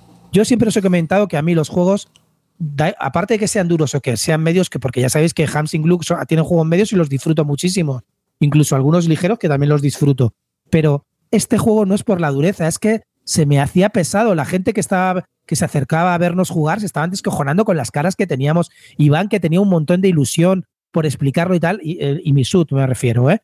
Estaba también decepcionado diciendo, pero esto, esto no fluye. Estábamos todos flipando y, y todos no es que no, no, no tuviéramos ni idea de esto, todos habíamos jugado unos cuantos juegos duritos. Estaba Edgar, estaba Katumarus, que también jugado juegos duritos, estaba Imisut y estábamos, estábamos los cuatro, que, que de esto tenemos un poco los, los huevecetes pelados, ¿no? Y, pero es que no, no, no entraba, tío, no, no sé. Yo, yo creo que todos nos llevamos una decepción, ¿eh? Los que estábamos ahí. O sea que no sé. No, bueno, me lo, me lo quedaré porque Carte ha dicho que lo quiere volver a jugar. Si no, lo largaba. Oye, no te condicione, ¿eh? No, no, no, no, pero es que me apetece. Monchito, escucha. Y- no, No. joder. Y dicho esto, o sea, de verdad que tengo también muchas ganas de jugar esa segunda partida, porque lo que estamos comentando, o sea, el gran problema de este juego es que te haga clic. Lo que tú estás diciendo, Clint, es que yo creo que ninguno de los jugadores eh, tenéis todavía, el, digamos, el, el juego, no sé, tío, como bien metido en la cabeza para tener la estrategia clara y es cuando empiezas a disfrutarlo, como, vamos, cualquier juego durete. O sea, si lo que estás es, ya, sé que es muy pesado, pero es pues, como los Eklund, tío. Los Eklund, cuando te dirás toda la partida, macho, estás intentando asimilar el juego, pues te parecen una mierda. Pero cuando se superas esa curva y ya tienes claro lo que hacer, qué estrategia seguir, todo eso, pues empiezas a disfrutarlo. Entonces yo por eso, en, en la partida que jugué, lo vi al final, vi un poco ya cómo hacer la- los, los combates y el, el cómo llevar esa estrategia, y por eso tengo motivación de jugar otra vez. Pero, uf, talita, ¿eh? Clean, ¿cuál es tu juego más sobrevalorado de ese? No, por ahora mismo, por ahora mismo sobrevalorado, más que sobrevalorado, no. Creo que es un juego que cuando alguien tiene muchas expectativas y te las bajan, pues estás un poco decepcionado. No creo que sea tan mal juego y estoy seguro que jugándolo a lo mejor con menos gente en vez de con cuatro o con gente que lleve 10 o 12 partidas y se quiere meter esa tortura, pues ya irá mucho más fluido. Yo ya no digo que sea mal juego, yo digo que para mí, cuando vas con unas expectativas y te encuentras eso, pues ya te digo, una, rubia perfecta sonríe y para mí estaba mellada, pues ya está, no puedo hacer nada. No sé, son tonterías que estoy decepcionado un poco, pero no creo que sea de lo peor que en Essen. Hay basura lúdica para, para parar el tren. ya hablaremos, ya hablaremos. ¿Vale? Yo, de todas Para mí, mira, si, te, si tengo que decir uno, ahora, ahora del que te voy a hablar ahora después, ahora te lo diré. Vale, Ese sí que me ha decepcionado. Escucha, yo creo que es un juego de todas maneras que estábamos avisados, ¿eh? que cuando se publicaban las imágenes, las ilustraciones con los 18 y que eso no, eso no lo has dicho, Clint. Pero es que me otra cosa que a mí me mató las cartas o los personajes estos, tío, con el- los jeroglíficos esos de iconos. Ah, bueno, Venga, tío, no me fastidies. Yo es que no me lo Bueno. leía. Es que he pasado olímpicamente de decir, a ver qué hace este personaje. Un perezón. O sea, intentar saber Todos los que os metéis con Clemens Franz teníais que rogarle para que hiciera la iconografía de todos los juegos. La iconografía más clara de cualquier juego la hace Clemens Franz de aquí a Lima. Esta basura que ha hecho este tío de Menzel, vete a tu casa, Menzel, a cobrarle la pasta a quien quieras. Pero esto es, esto es indescifrable, cabrón, tío. No podrías haber hecho algo pensado para jugones, no para, no para lo bonito que queda. Es horrible, horrible la iconografía. Es, es peor que en aquella época cuando salió el Race for the Galaxy, que no la entendía ni Dios, pues a ese nivel, a ese nivel, basura cósmica. La escenografía se leyó, dijo, voy a mirar, estoy muy interesado en el antiguo Egipto y voy a copiar todos los jeroglíficos que pille y lo coloco como, como iconografía para el juego. Venga, con dos pelotas. Joder, de verdad, en serio. Clemens, eres mi puto ídolo. No saber dibujar portadas, pero iconográficamente y el desarrollo de los tableros y todo eso lo haces como un dios. Porque también la dibujará mamá, ¿sabes? Y entonces, como la tiene que entender, pues tiene que hacerlo clarito. Le pasa como con las portadas. ¿No? Sí. Bueno, la portada ya es un tema aparte que ahí no voy a discutir, que ese sí se la lleva, se lleva la palma. Pero en iconografía y, en, el- y en, en cosas claras en el tablero, vamos, lo hace mil veces mejor que Menzel de aquí a Lima. Pero en este de, en el de, de no fue donde dijo que es que la había dibujado borracho y por eso había quedado tan mal. Pero eso fue la portada porque le hizo una, una mano más grande que otra. Bueno, pues Sí. vete tú a Un brazo, pues un brazo. seguro. Un brazo más grande que sí, otro. sí, pues, he comentado algo de eso. No sé si sería de coña, sería de verdad, pero bueno. Así que, pues nada, Agra. Vale. Pues si queréis, voy yo con un jueguecito que probé en las Gameón Madrid. Venga, os voy a hablar de su jueguecito pequeño. 13 minutos, ¿vale? 13 minutos. 13 minutos, que es el hijo de 13 días, publicado por Ludonova en español y que es de dos jugadores. Nos lo enseñaron allí, los, lo- estaban allí los, de, los chicos de Ludonova y, y, bueno, pues estuve jugando un par de partidas. Eh, es un juego muy sencillo, muy rápido. Son 13 cartas y son, hay unos cubitos y de lo que se trata pues es eso, es como el juego de 13 días en el que tienes que ir ganando las mayorías, pero en de de las zonas, de las cartas que se van jugando. Entonces, cuando llega al final del juego, se cuentan cuántas cartas tiene cada uno, hay unos bonus y chimpún. Y el juego pues está bien, para ser 13 minutos, que es más o menos lo que suele durar una partida, pues se pueden ir jugando varias y vas viendo quién va ganando. Entonces, pues cada turno, pues eso, juegas una carta y vas haciendo tu acción y tú decides dónde poner los cubitos, si haces acción o haces el evento, dependiendo de si eres un bando u otro, y vas colocando los cubitos. Y ya está. Es así, hay, mucho, hay faroleo, es un poco táctico, oportunista, 13 minutos. Y la verdad es que como juego de dos está bien de cartas. Tiene un precio bastante razonable. Así que bueno, es una buena opción. Si te gustó 13 días, este te va a gustar. Eso está claro. A mí 13 días, a mí 13 días no me gustó, ¿eh? Me pareció sobrecomplicado para lo que era. Pero este sí que me ha, me ha gustado más. Hmm. Como juego para dos, eh, para jugar así hasta que vienen los demás o para terminar una sesión. ¿Se respira, ¿Se respira un poco el tema o, no? sí, todas las cartas son muy temáticas. O sea, el tema es pegado, pero las cartas son temáticas. Es como el, el, 13 días, ¿no? Que tú lees la carta y pues... Sanciones de la ONU. los Estados Unidos lanzan no sé qué. Pues, pues igual. Vas haciendo, vas haciendo los movimientos. Ahí una de las cartas se pone boca abajo. Todas las cartas llevan el mapa de Cuba. Y un 2, el que consigue las mayorías en Cuba, se lleva dos puntos de victoria al final de la partida. Entonces, pues una carta sabes que no va a salir. Y luego hay como una especie de apuesta final, que es un punto que se otorga casi al azar, ¿no? Es un poco, un poco bingo, pero bueno, que puede servir para romper una estrategia muy definida. Así que, por lo demás, pues eso. Yo, eh, si os gustó 13 días, creo que es un juego bastante recomendable para dos personas. Así muy ligerito y muy. Vamos a ver. vamos a ver. El señorito que criticó al Seven Wonders Duel, ¿me estás diciendo que esto es mejor que el Seven Wonders Duel? Sí. y, parece convencido, ¿eh? Sí, sí, sí. Sin lugar Arriba, tío, arriba, tío, ¿qué te pasa con el Seven Wonders Duel, tío? Porque dura. Este dura 13 minutos y el Seven Wonders Duel dura 15. Son dos minutos de más. Este dura menos. Bueno, dura un poquito más, ¿eh? pero bueno. ¿Te, pues eso. ¿te lo, llevaría, ¿Te lo llevarías a un campamento, Scout? No. Este no. A un campamento Scout no. Yo creo que es un juego que está bien, sobre todo para cuando alguien está, pues somos tres, eh, estamos dos y llega, falta el tercero que está pues llegando, que está llegando, lo sacas y juegas una partidilla. Ya está. Es una caja muy pequeñaja con las cartas. Es para lo que es. Carte, carte en esos casos siempre saca Carter en esos casos siempre saca Will Luz Banana. Sí, otra sí, para dos. Sí, Will Luz Banana para dos. Muy bien. Sí, Carte, Carte lo juega siempre. A dos, a tres o a siete, da igual. Eh, ya está. A ver, eh, como yo como consumidor, pues no tiene cabida en mi, en mi colección, pero como juego han cogido lo mejor de 13 días, lo han destilado y lo han sacado en un jueguecito de 13 cartas. Era el Entonces, si tengo el tragabolas, pero dos bicharracos no me funcionan y solo somos dos en casa, ¿es mejor alternativa este? el strike. vale, vale. ¿Qué precio tiene más o menos? Esto saldrá a menos de 20 euros, ¿no? Me imagino. 10 o 12 euros, 12 euros, una cosa así. A euros que son 13 cartas, ¿no? que son 13 cartas, no volvamos locos. Y unos cubitos, y las reglas. Y una cajita. Un, juego, un microjuego se puede decir. Oye, estoy leyendo aquí, ¿se parece algo al Love Letter? No, ¿no? Al Love Letter, no. O sea, a mí no me recuerda nada al Love Letter, pero bueno. No sé lo que estoy leyendo aquí en la descripción de la BGG. Al Manolo Letter. ¿Qué tío? No eh. te enteras de nada. Pero vamos, un jueguecito, ya está. Como es poca cosa, si queréis hablo de alguno más, pero vamos, más adelante. Sí, habla, habla uno más. Venga, cuéntanos, cuéntanos. No, no, nos, has dejado con la, con la boca llena, tío. Estoy impaciente.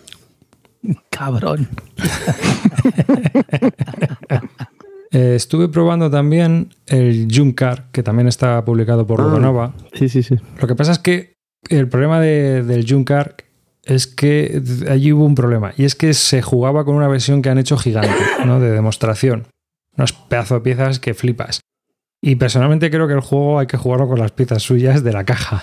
No sé por qué me vuelve amigo. Con esas piezas, no sé, era un poco deformado todo, ¿no?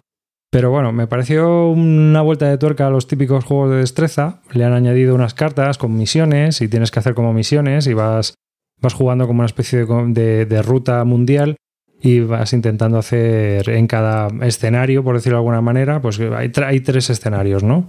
Entonces sacan unas cartas y cada escenario te dice cómo son las reglas de ese minijuego, por decirlo de alguna manera. Pues el primero hay que hacer la ciudad más alta, pues el segundo eh, y cosas así, te dicen cómo, cómo se van robando las piezas y cómo se van colocando. La verdad es que está bastante curioso y las piezas son muy peculiares todas porque tienen unas formas muy cachondas. Algunas son bastante chungas de, de, colocar. También porque eh, y encima pues también funciona como draft, ¿no? Hay unas cartas que representan cada una de las figuras y tú a la hora de colocar las figuras le puedes pasar las cartas, o sea, te quedas con una, luego pasas las otras a los de los lados, entonces pues te van llegando ca- piezas cada vez más chungas. Entonces, pues bueno, tiene su puntito cachondo, ¿no? Para jugar familiarmente, pues bueno, un juego más. No, Y- no es troleo. Esta vez no es troleo. Eh, animal sobre animal. Junkart o animal sobre animal, el duelo sobre un puente. Que, es, que también existe. No sé si lo has visto, que tiene un puente que se mueve. De esos tres, ¿con cuál te quedas? A ver, Con- contigo. Y justifique la respuesta. Contigo. no, yo coño, me quedo son de colocación, de rollitos así, ¿no? De, de Sí, sí, equilibrio, sí, sí. de destreza. No te estoy diciendo una chorrada. te- esta vez no va con troleo. O el bamboleo. uy, el bamboleo Bueno. lo odio. Qué basura más infecta, madre mía. Lo Madre que me parió. Además, creo que se lo llevó Netes, el de mi casa. Ya- ya está todo dicho. Sí, sí, sí, sí, sí.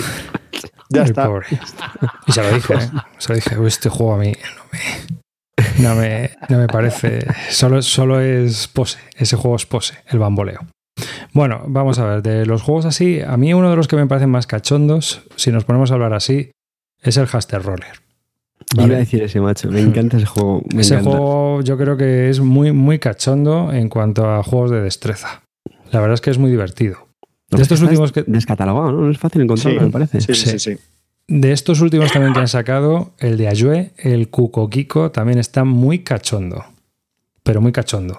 Sí, sí, sí. lo comentamos en el, en el programa de ese, ¿no? Funciona bastante bien. El animal sobre animal, a mí no te creas que me ha funcionado bien. A mí no me ha funcionado bien. ¿Sabes? No te creas tú que es un juego que con, con Pablo, por- a Pablo no le gusta, por ejemplo. Ese juego. Bueno, pero ese, sí, es el no. juego típico para niños. O sea, Sí. todos los que tienen hijos y quieren jugar a juegos de destreza empiezan con animal sobre animal. Es el que se Y luego recomienda. ya te pasas al animal sobre animal duel, que se hace sobre una plataforma giratoria. No sé si lo habéis visto. Yo te voy a decir una cosa. Si tienes niños y quieres un juego de destreza, la Jenga, tío. Y ya. Ese es el primero que tienes que tener. Porque lo de tirar la torre les encanta. Y luego las Sí. te sirven para jugar. Entonces a los críos pequeños que luego se ponen a jugar y pasan del juego, es el mejor para mí, ¿eh? La Jenga, que es de Mattel o de Hasbro, de quien sea, me da igual. No lo sé, pero para mí es el mejor. Estoy y luego- pensando que sí, que a, a Paula le encanta tirar las torres. tío. Claro, y luego, a partir de ahí, ya lo que cada uno como jugón se quiera complicar la vida.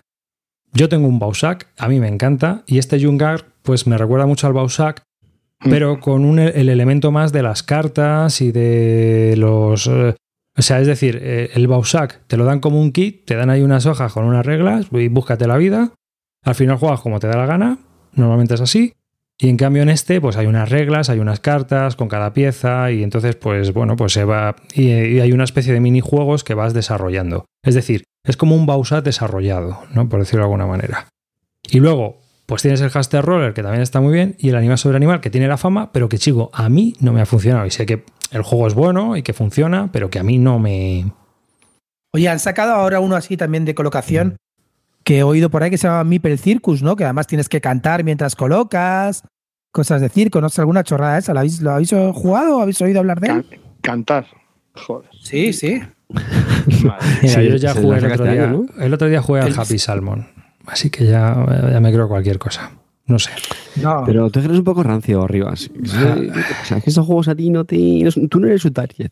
Tú no eres. No te veo yo a ti. Pues hecho mira, en la Gameón los del juego organizado jugaron ahí en el, el- a los torneos al Pit ¿eh? de toda la vida, gritando ahí a voz su El nombre. Pit Es muy bueno. Y Pit, ahí les tienes, ¿eh? encanta. 400 tíos jugando al Pit. Sí, sí, el Pit me parece muy bueno. Oye, Oye, vo- a- volviendo al. Perdona, Calvo, dale. No, no, bueno, es que voy a hacer un mega off topic de la hostia. Ahora que estamos solos tú y yo arribas, ¿tú te acuerdas cuando nos conocimos ahí en, la, en Alcalá de Henares? ¿Tú estuviste en la partida esa del secreto de la abadía? ¿O el no sé qué, el misterio de la abadía? No, yo no juego a ese juego.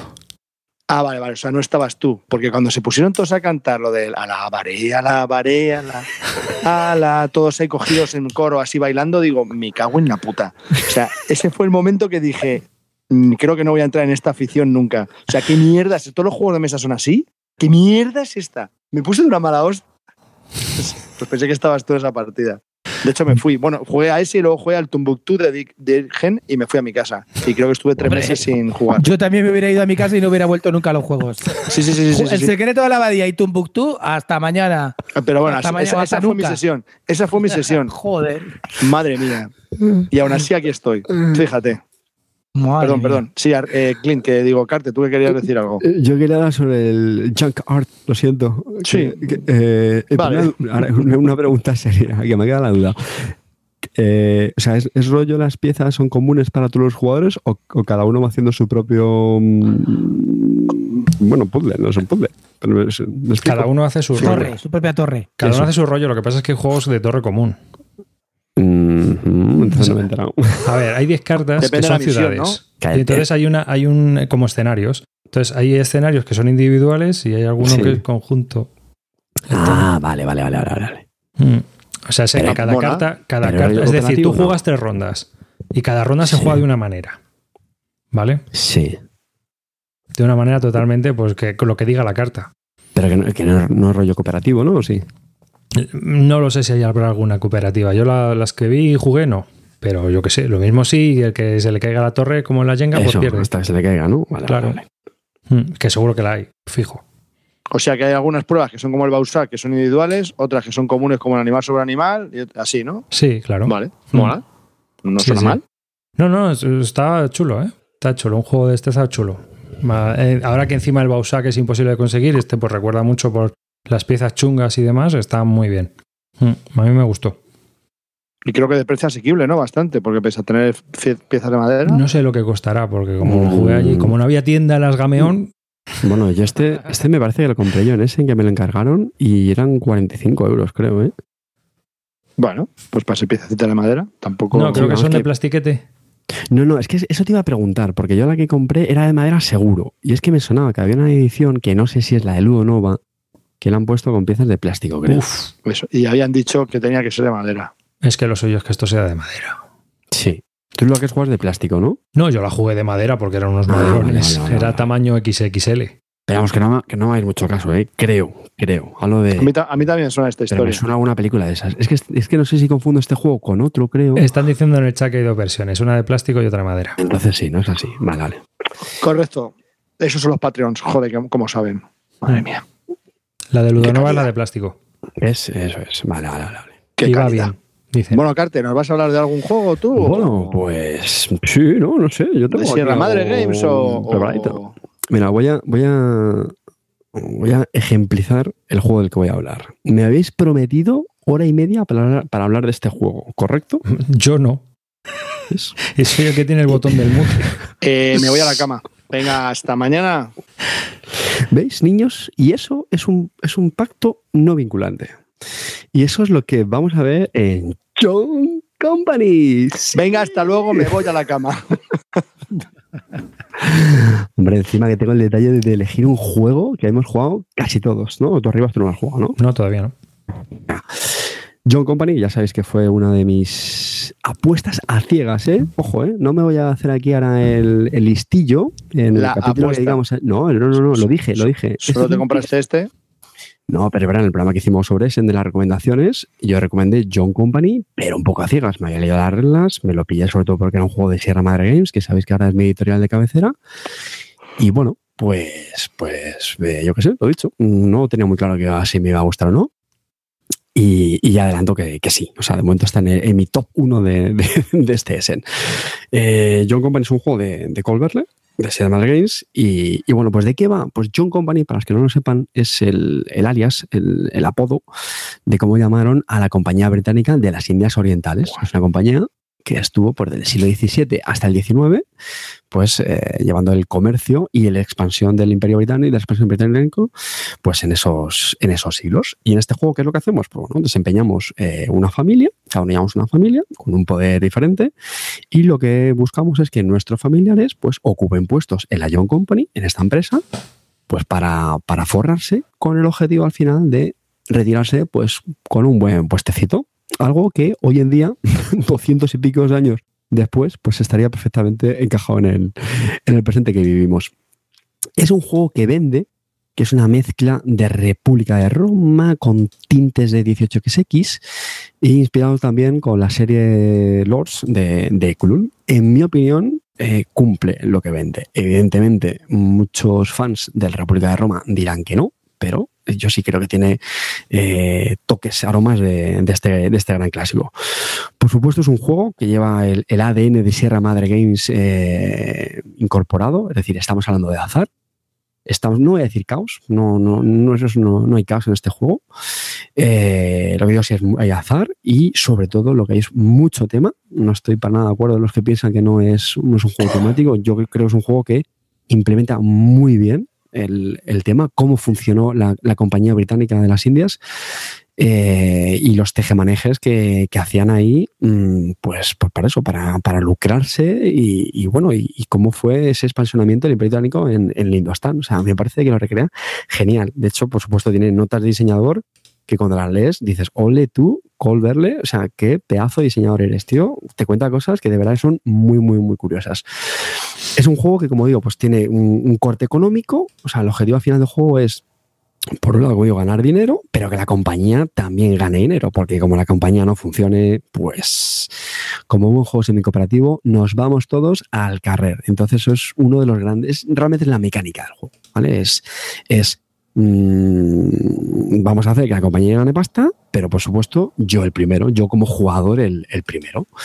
Y para eso, pues está la negociación, el comeorejismo, y eso es mmm, todo el juego, toda la salsa. A decir que básicamente la, principal mecánica, mecánica de juego es comer la oreja al resto de jugadores para al final forjar una serie, podríamos decir, pactos, acuerdos puntuales ¿Para qué? Para que tus familiares se coloquen en las mejores posiciones, que sean las más rentables y, como digo, al final, pues se retiren y consigan el mayor puntos de, de victoria. ¿Vale? Básicamente eso es todo el juego. Por un lado, jugamos, digamos, como familiares, hacemos una serie de acciones y luego jugamos operando entre todos la compañía. Y ahí es donde está la gran salsa, el, oye, no, vamos a hacer esto aquí, no, ¿qué haces? Vamos a hacer esto otro, etcétera, etcétera, etcétera.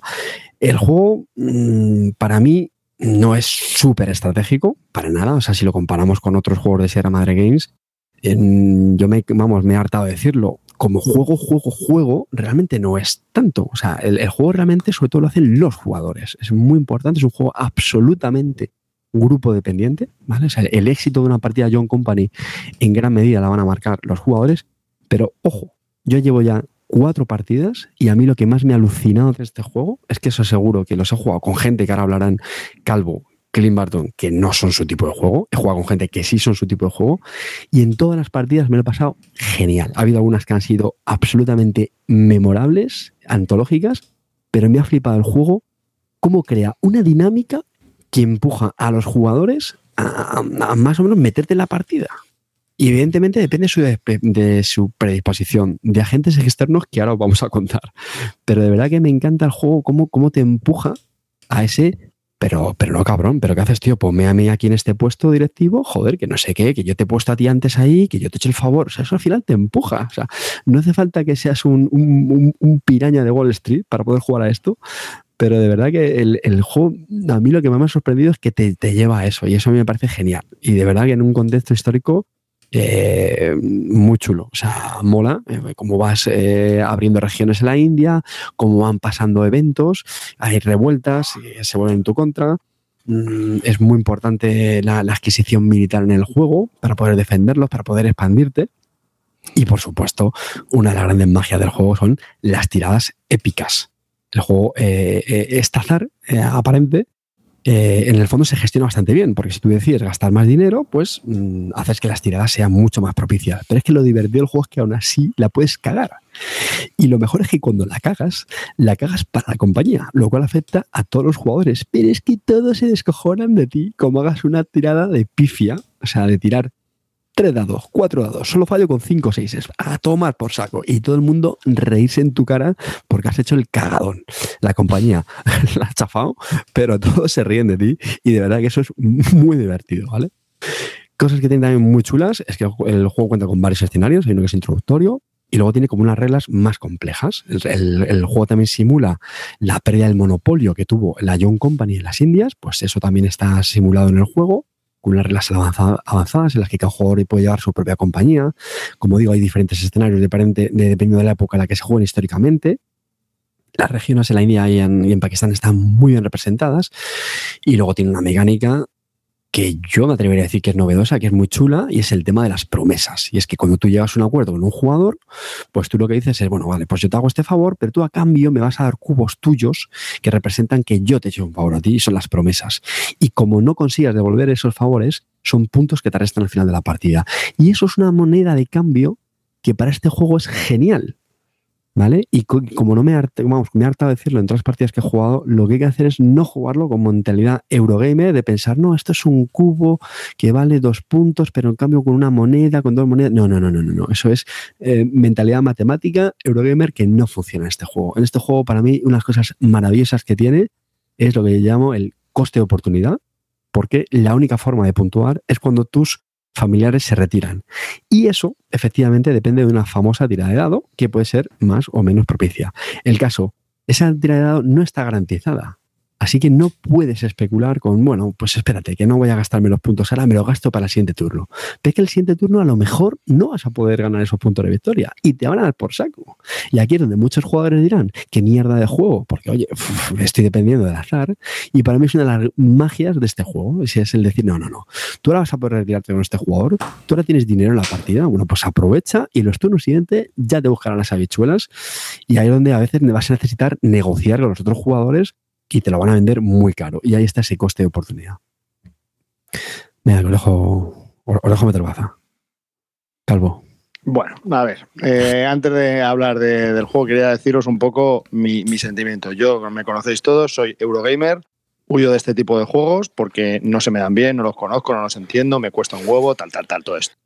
Pero sí es cierto que desde que jugué en República de Roma, previo a, a jugar República de Roma, ya os conté en el programa, que tuve que hacerme un lavado de cerebro para intentar estar pensando que durante 12 horas puedo tirar una tirada de dados en el último turno y morir, que es justo lo que me pasó, y aún así disfruté la partida. Entonces creo que ya me estoy como un poco haciendo a este tipo de juegos, ¿no? En el que tengo que pensar con otra mentalidad y que pues que hay dados que los tengo que tirar y que puede salir bien o puede salir mal. Bueno, el caso es disfrutar de la experiencia. Dicho esto, esta pequeña introducción, eh, John Company. John Company, lo primero que hay que destacar de este juego, que para mí me parece espectacular, es cómo está integrado todo. De verdad, es, bueno, aparte de que, como explicó eh, Carter las reglas, que sí es cierto que son 45, casi una hora de, reglas, pero realmente es que está todo súper integrado. Es muy temático, todo tiene sentido, lo ves todo claro, eh, está muy bien. Ahora bien, en mi caso, yo no me enteré de nada en toda la partida. Fui, es, no negocié apenas, fue, estuve muy callado porque me cuestan mucho estos juegos y porque no me estaba enterando de nada. Es un juego que yo creo que cuantas más partidas juegas, más lo disfrutas porque empieza a hacer clic todo lo que es la compañía en tu cabeza. Dicho esto también, disfruté mucho la partida porque me pareció, como os he comentado, un juego que está muy bien hecho, muy, muy, muy buen hecho. Y por eso le voy a dar una nota muy alta porque pese a que no es mi tipo de juego, reconozco que es un juego que está muy, muy currado. Dime, Carte. El tema de las reglas quería explicar eh, que a diferencia de muchos Sierra Madre Games, este tiene la inmensa ventaja de que es un, en el fondo es un semi-cooperativo, ¿vale? Es verdad que no, no, pierden los jugadores contra el juego, solo, siempre, va a haber un ganador, pero tiene una grandísima ventaja de que es un semi-cooperativo. ¿Qué quiere decir con esto? Que las reglas efectivamente son duras, se, explican en lo que ha hecho Calvo, unos tres cuartos de hora más o menos, pero aunque no te enteres de nada, eh, el que se las pilota, porque eso sí que tiene que haber un jugador que lo controle, puede guiar un poco la partida. De hecho, pasó mucho con la partida de Clint y yo le decía, el primer turno sí que se puede jugar más rollo cooperativo y no hace falta que te sepas todas las reglas. En un turno yo creo que se ve bastante bien cómo, cómo va la mecánica del juego y ya los siguientes ya te permiten disfrutarlo más. Es decir, esto por ejemplo no pasa en otros juegos como típicamente los Parnasens. A ti Parnasens te lo pueden explicar durante, de nuevo, 50 minutos, una hora, no enterarte de nada y tienes un problema porque eres tú solo contra el resto de la mesa. ¿Me explico? Entonces, si no sabes qué hacer y tienes un bloqueo, que es lo que suele pasar en estos juegos, mm, no solamente no lo vas a disfrutar, sino que es que vas a frustrarte tú y a lo mejor el resto de jugadores. En este, como dice Calvo, pues a lo mejor no te entras mucho, pero te puedes dejar llevar un poco. Y yo creo que eso ayuda, sinceramente, en este juego. Y dicho lo cual, no es, no es óbice para que sea un truño de juego. Es más, Por ejemplo, otra de las cosas que me gustó muchísimo de este juego es que hay un presidente de la John Company, ¿vale? Que está elegido de una manera. Ese presidente, que es un jugador, decide sobre qué cargos poner en distintos departamentos. Y deciden, en cierta manera, del presupuesto que tenga la John Company para ese año, un poquito repartir. ¿A qué departamentos va a ir ese dinero? Esos departamentos están, mm, hay bastantes departamentos, esos pueden estar llevados por un jugador distinto al presidente o por otros jugadores. Entonces, ¿qué es lo que pasa? Que las decisiones que toma el presidente en función de a quién va, a qué cargos va a poner y qué dinero destina, puede, como todo solo tú tomas esa decisión, puede que los otros jugadores no les venga bien o te vean mal y digan, pues te vas a cagar. De esas decisiones molan. Y luego, cuando tú le pasas la pasta a ese tío para ese departamento, luego ese tío con esa pasta para ese departamento puede hacer lo que se haga los cojones. Y es otro lío otra vez. Entonces es como, mmm, no tío, te dije que invirtieses en esto y tú estás haciendo lo otro. Te vas a cagar luego también, majete. Entonces claro, porque al final la gracia de este juego es que si la John Company no genera dinero y no avanza, morimos todos. Pero si destinamos los recursos necesarios para que la compañía vaya, mal que bien, pero que vaya y todos vamos pues como sobrepasando, sobrellevando esto, pues al final gana un jugador. Entonces ahí está la otra gracia del juego. Entonces, estas mecánicas, que no me enteré de nada, pero me molaron mucho porque, porque molan, la verdad es que molan. Entonces, bueno, esa es la, la otra gestión que tú tienes que hacer, como a eso es lo que se refiere con las 18, a los 18XX. Esa gestión que tú tienes que hacer de tu departamento como si fuese tu compañía y en qué inviertes el dinero, pues eso es lo que, lo que simila un poco a los 18XX. Y es una parte que también me ha gustado mucho. La verdad que la, la partida me, me, gustó bastante, pese a que no me enteré. Y raro en mí, tengo ganas de volver a jugarlo. Uh -huh. Un buen ejemplo eh, de este tipo de juegos es el Archipiélago, por ejemplo, que es otro juego que me encanta. Eh, el archipiélago lo que pasa es que es muchísimo más euro, es mucho más de gestión de recursos eh, y John Company es muchísima negociación. La partida continuamente es estar insultando al, al que tiene, bueno, insultando al que tiene el poder no, pero mejor dicho amenazando. pues un poco lo dice Calvo, tío. Oye, favoreceme a mí, que luego te voy a favorecer yo. Acuérdate de cuando te favorecí, etcétera, etcétera. Y por eso es un comerejismo continuo. Pero, pero, antes de que sigas, antes de que sigas, que has dicho antes una cosa que no, por si a alguien no le queda claro. Has dicho que eh, hay uno que se tiene que saber llevar las reglas, pues por un poco guiar un poco el tema. No, a ver, no es guiar la partida. Es decir, él puede analizar en un breve momento, decir, vamos a ver, necesitamos para que la John Company progrese, pasta aquí, pasta aquí, pasta aquí. Ahora, lo que queráis hacer, eso ya es otra historia. Ah, no, no, claro, claro. ¿Vale? Que no es que él guíe diciendo, no, no, no, va a guiar para sus intereses, no, no, no, va a guiar para la John Company, para que el juego siga empujando, porque si no tienes esa persona que lo vea, mm, a lo mejor no toma las decisiones correctas y la partida termina abruptamente. Entonces, eso es lo que se refiere con guiar un poco la partida, que es lo que nos hizo. Al principio de cada turno decía, vamos a ver, si no ponemos pasta aquí y no hacemos esto y no hacemos lo otro, puede que la compañía se vaya a tomar por culo. Ahora bien, haced lo que queráis. Yo ya os lo he dicho lo que puede pasar por reglas. Ahora ya el propio juego, pues ya decidimos. De hecho, en, las cuatro partidas que he jugado, eh, si mal no recuerdo, tres veces la compañía se fue al garete, ¿vale? Que esto es otra cosa también bastante divertida y es muy temática, porque es que la John Company eh, fue, o fue rescatada varias veces y, y, de hecho al final fue como nacionalizada. Y, y, a lo que iba, una mecánica del juego es esa, o sea, que el, puedes pedir préstamos incluso, claro, tienes unos gastos. Cuando ya empieces a, a, no cubrir gastos, ya en que pidas préstamos, se producen rescates, que es muy divertido porque se expulsa la junta directiva, se expulsa al, al consejero delegado, al, al, presidente, se forma una nueva. Y lo que pasa es que llega ya un punto en que cuando ya no quedan suficientes accionistas en la compañía, ya la compañía mmm, se va a tomar por saco y, quiebra. Y otra forma de terminar el juego es, pues igual, eh, la compañía tiene unas relaciones comerciales con las regiones de la época, la India, que, que, de verdad que es muy chulo porque todas las regiones no son iguales y refleja muy bien cómo fue el transcurso de la John Company en, en ese periodo. O sea, cómo empezaron pues más con, más con, Benga, en, con Bengala, eh, Bombay representaba, bueno, estaba el imperio mogol de la época, lo cual, pues claro, se ponía a conquistar a otras regiones, dificultándose la John Company, y entonces muy chulito. Si la John Company se queda sin regiones con las que comerciar, es otra forma en la que acaba la partida. Que como digo, no es que pierdan todos, sino que la Junta Ejecutiva, la Junta Directiva tiene un, una penalización. Eh, a ver, mmm, cosas del juego, lo que decía, muy grupo dependiente, ¿vale? Luego otra cosa, que ahora la comentará Clean, el tema del, del making, se lo dejo que lo comente él, que yo creo, en mi opinión, que es algo innato de estos juegos. Yo sinceramente no lo veo una cosa negativa per se, es una cosa típica de estos juegos que pasa, por ejemplo, también en, en República de Roma. Y luego el tema del azar, lo que os digo, o sea, el azar es por un lado, mmm, es controlable, y para mí, justo lo que decía antes, o sea, esa azar de esa incertidumbre de, hostia, es que yo no sé si va, se va a retirar eh, un, cargo mío y voy a poder puntuar con él. Eso para mí, de verdad, que justo es una de las maravillas de, este juego, ¿vale? Luego las reglas eh, son bastante densas, eh, yo ya las tengo muy interiorizadas, pero es verdad que son reglas típicas de Sierra Madre Games que cuesta. O sea, ya me ha salido un montón de veces, dudas en el foro, jugar turnos yo solo y hombre, pues eso a mucha gente le va a echar para atrás. No voy a decir que son tan duras, a lo mejor como un Pax Renaissance, pero uf, uf. Eh, Clinito. A ver, Clint, tú que eres más escéptico. Vamos a ver, eh, todo dicho sea partiendo de una premisa. La partida más épica que jugué fue al John Company. Pero claro, esa partida la podía haber jugado al John Company o a cualquier otro juego con la gente que nos juntamos ahí, que eran unas ratas de cloaca todos, absolutas. Y claro, la, la partida la empezamos en, con un chupito de vodka. Todo un mundo empezamos, se funda la John Company con un chupito de vodka. Entonces, nada puede salir mal a partir de ahí, ¿vale? Y tarareando el, el, himno inglés. El himno inglés. Tarareando The Good Save de, de, ¿vale? Entonces, claro, nada puede salir mal a partir de ahí, partiendo de esta premisa, antes de sentarnos una mesa, chupito vodka, cantar Good Save the Queen conjunto, pues claro, ahí no puede salir mal.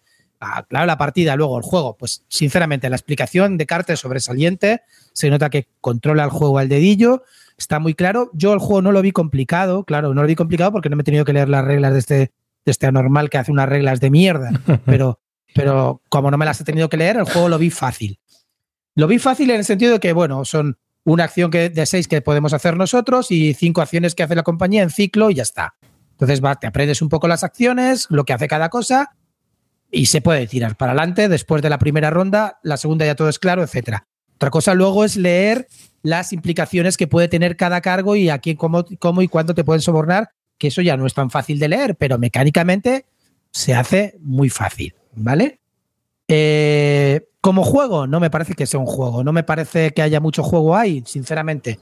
Mecánicamente me aburre, no es que sea especial, pero claro, hay, si te juntas con chacales eh, que están ahí en la mesa negociando, borrachos, haciendo tal, pues claro, es, es el descojone de partida. Si cada vez que se tira un dado y falla alguien suena la conga, pues ya es el despelote. Si cuando me eligen presidente se levantan cantando Good Save de Clint, todos de pie encima de una silla, yo qué sé, imagínate, claro, es que la partida se te va de las manos, pero yo creo que fue por los estupefacientes, por todo, claro, se te fue todo por, por un poco por el dopaje. Pero como juego, sinceramente que no, que no me vendáis la moto, que ahí no hay muchos juegos, sinceramente que no, que no, que ya está, que me lo pasé de puta madre, que fue genial, que si me decís quiero echarte otra partida, me la echaba ahora mismo, pero que a mí como juego no, no me gusta, no es un juego que me junte para, para juntarme, para, para hacer eso ahí. Luego eh, depende mucho de, claro, es que depende tanto del, de que la gente entre ahí, si entras con, tío cinco, con cinco tíos tímidos, pues ahí no hay juego, sinceramente, no, no hay mucha historia que mover. Y si luego te entras con un millennial como Javi Legacy, que había que negociar o con cubitos o con pasta y te ofrecía yo te doy pan, pues imagínate, ¿vale? Ahí, ya, ahí vamos, ¿no? Entonces, pues eso, que, claro, que tienes que entrar un poco en el rollo este, ¿no? Y no sé, me lo pasé muy bien, Lo pero que me, me como, juego. Entonces, otra cosa, al final de la partida, cuando se hunde la compañía, porque claro, imagínate como eso no podía acabar nunca nada bien.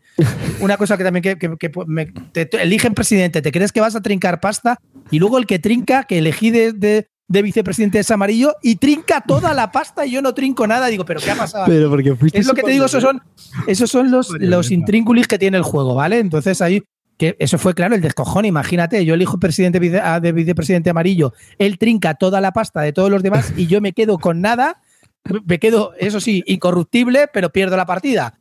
Pero cosas ya de, de- de la partida en sí que fue una risa, la verdad que fue que quien estaba viéndonos desde fuera flipaba. Cada vez que sonaba la conga, que sonaba el claro, imagínate, con los dados que se tiran, la, la de congas que sonaron. Es que hay que Allí, había- decir que allí yo, allí volaban los allí volaban los seises y los cinco cuando no tenían que volar, pero bueno. Go- Gonzalo la de, Gaceta de los Tableros se llevó unos altavoces de estos eh, transportables y efectivamente cada vez que echaban a uno se jubilaba. Se jubilaba, la sonaba la musiquilla conga. ahí en, el- en el móvil de, la, de Gloria Estefan. Era, era una risa, la verdad que fue. Entonces, claro, partiendo de eso, que si hubiéramos jugado al Junta o hubiéramos jugado cualquier otro juego, hubiera sido igual de épico.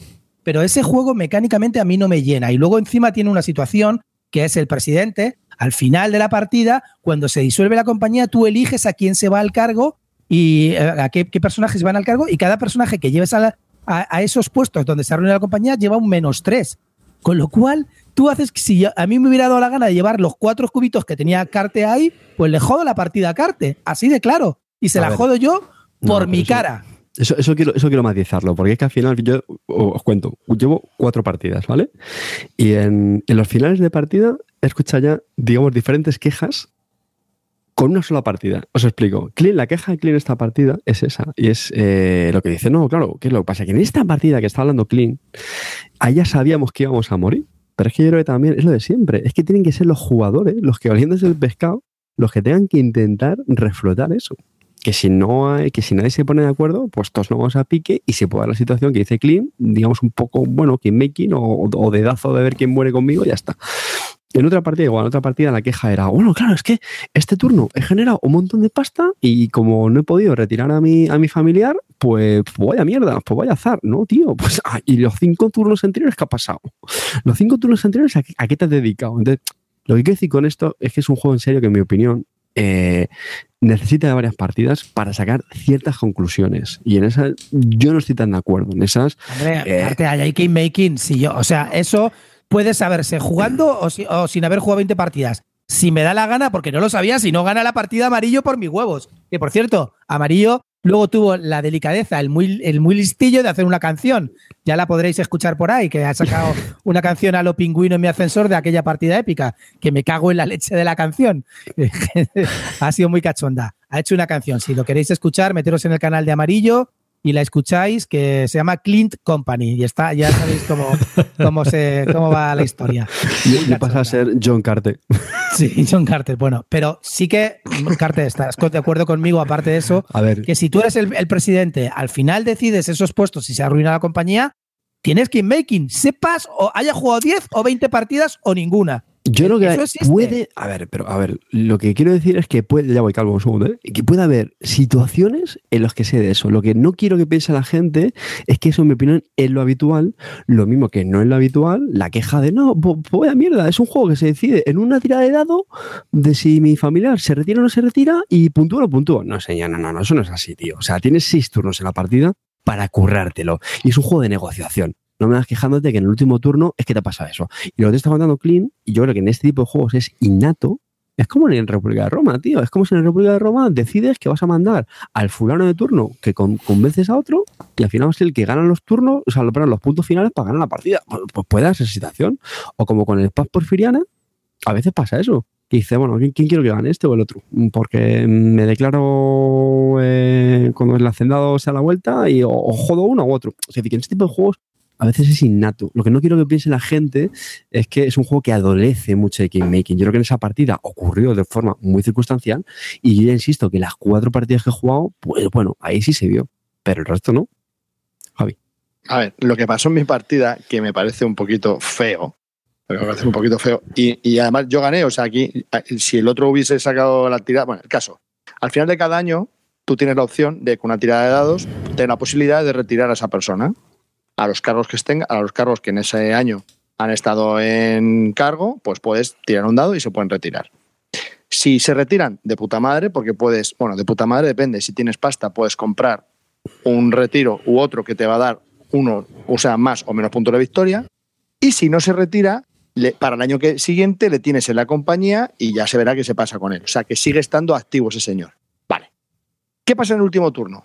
Pues que si tienes pasta o no tienes pasta y, puedes tirar hacer la tirada de dados para retirar al tío o no, el caso es que si tiras los dados y no le retiras, no hay más años y te han dado. Entonces, me parece un poquito que sí, que te lo has ido currando durante toda la partida, que las he podido retirar o no. pero que en el último año no tengas más opción. Es igual que lo, Me lo- parece- que no, no, no, de verdad, yo esa crítica la comparto. claro, tío, por no cierto, por cierto, por cierto, de verdad, ¿eh? os recomiendo, tío, David, ya, ya voy, que leáis el post en la BGG sobre el azar de John Company que ha hecho el diseñador Colverle, que mola un huevo, porque precisamente habla de esas cosas. Y el tío explica cómo en una partida tuvo un turno que, que le fue muy bien, ganó mucha pasta y dijo, efectivamente, este es mi turno, se retiró a puntuaciones muy altas, porque luego las puntuaciones hay muchas, que es una cosa bastante chula en el juego. Se sacan diferentes cartas con diferentes puntos, con diferentes precios, y el tío cuenta cómo, bueno, pues logró puntuar en unos poquitos turnos y el resto, se, eh, a cambio de dar un montón de promesas, y el resto de la partida se dedicó pues a deshacerse de esas promesas y al final ganó. Es muy recomendable leer ese post y, y rebate comentarios como este de, no, es que tuve mala suerte en el último turno. Arriba. Que no es más que.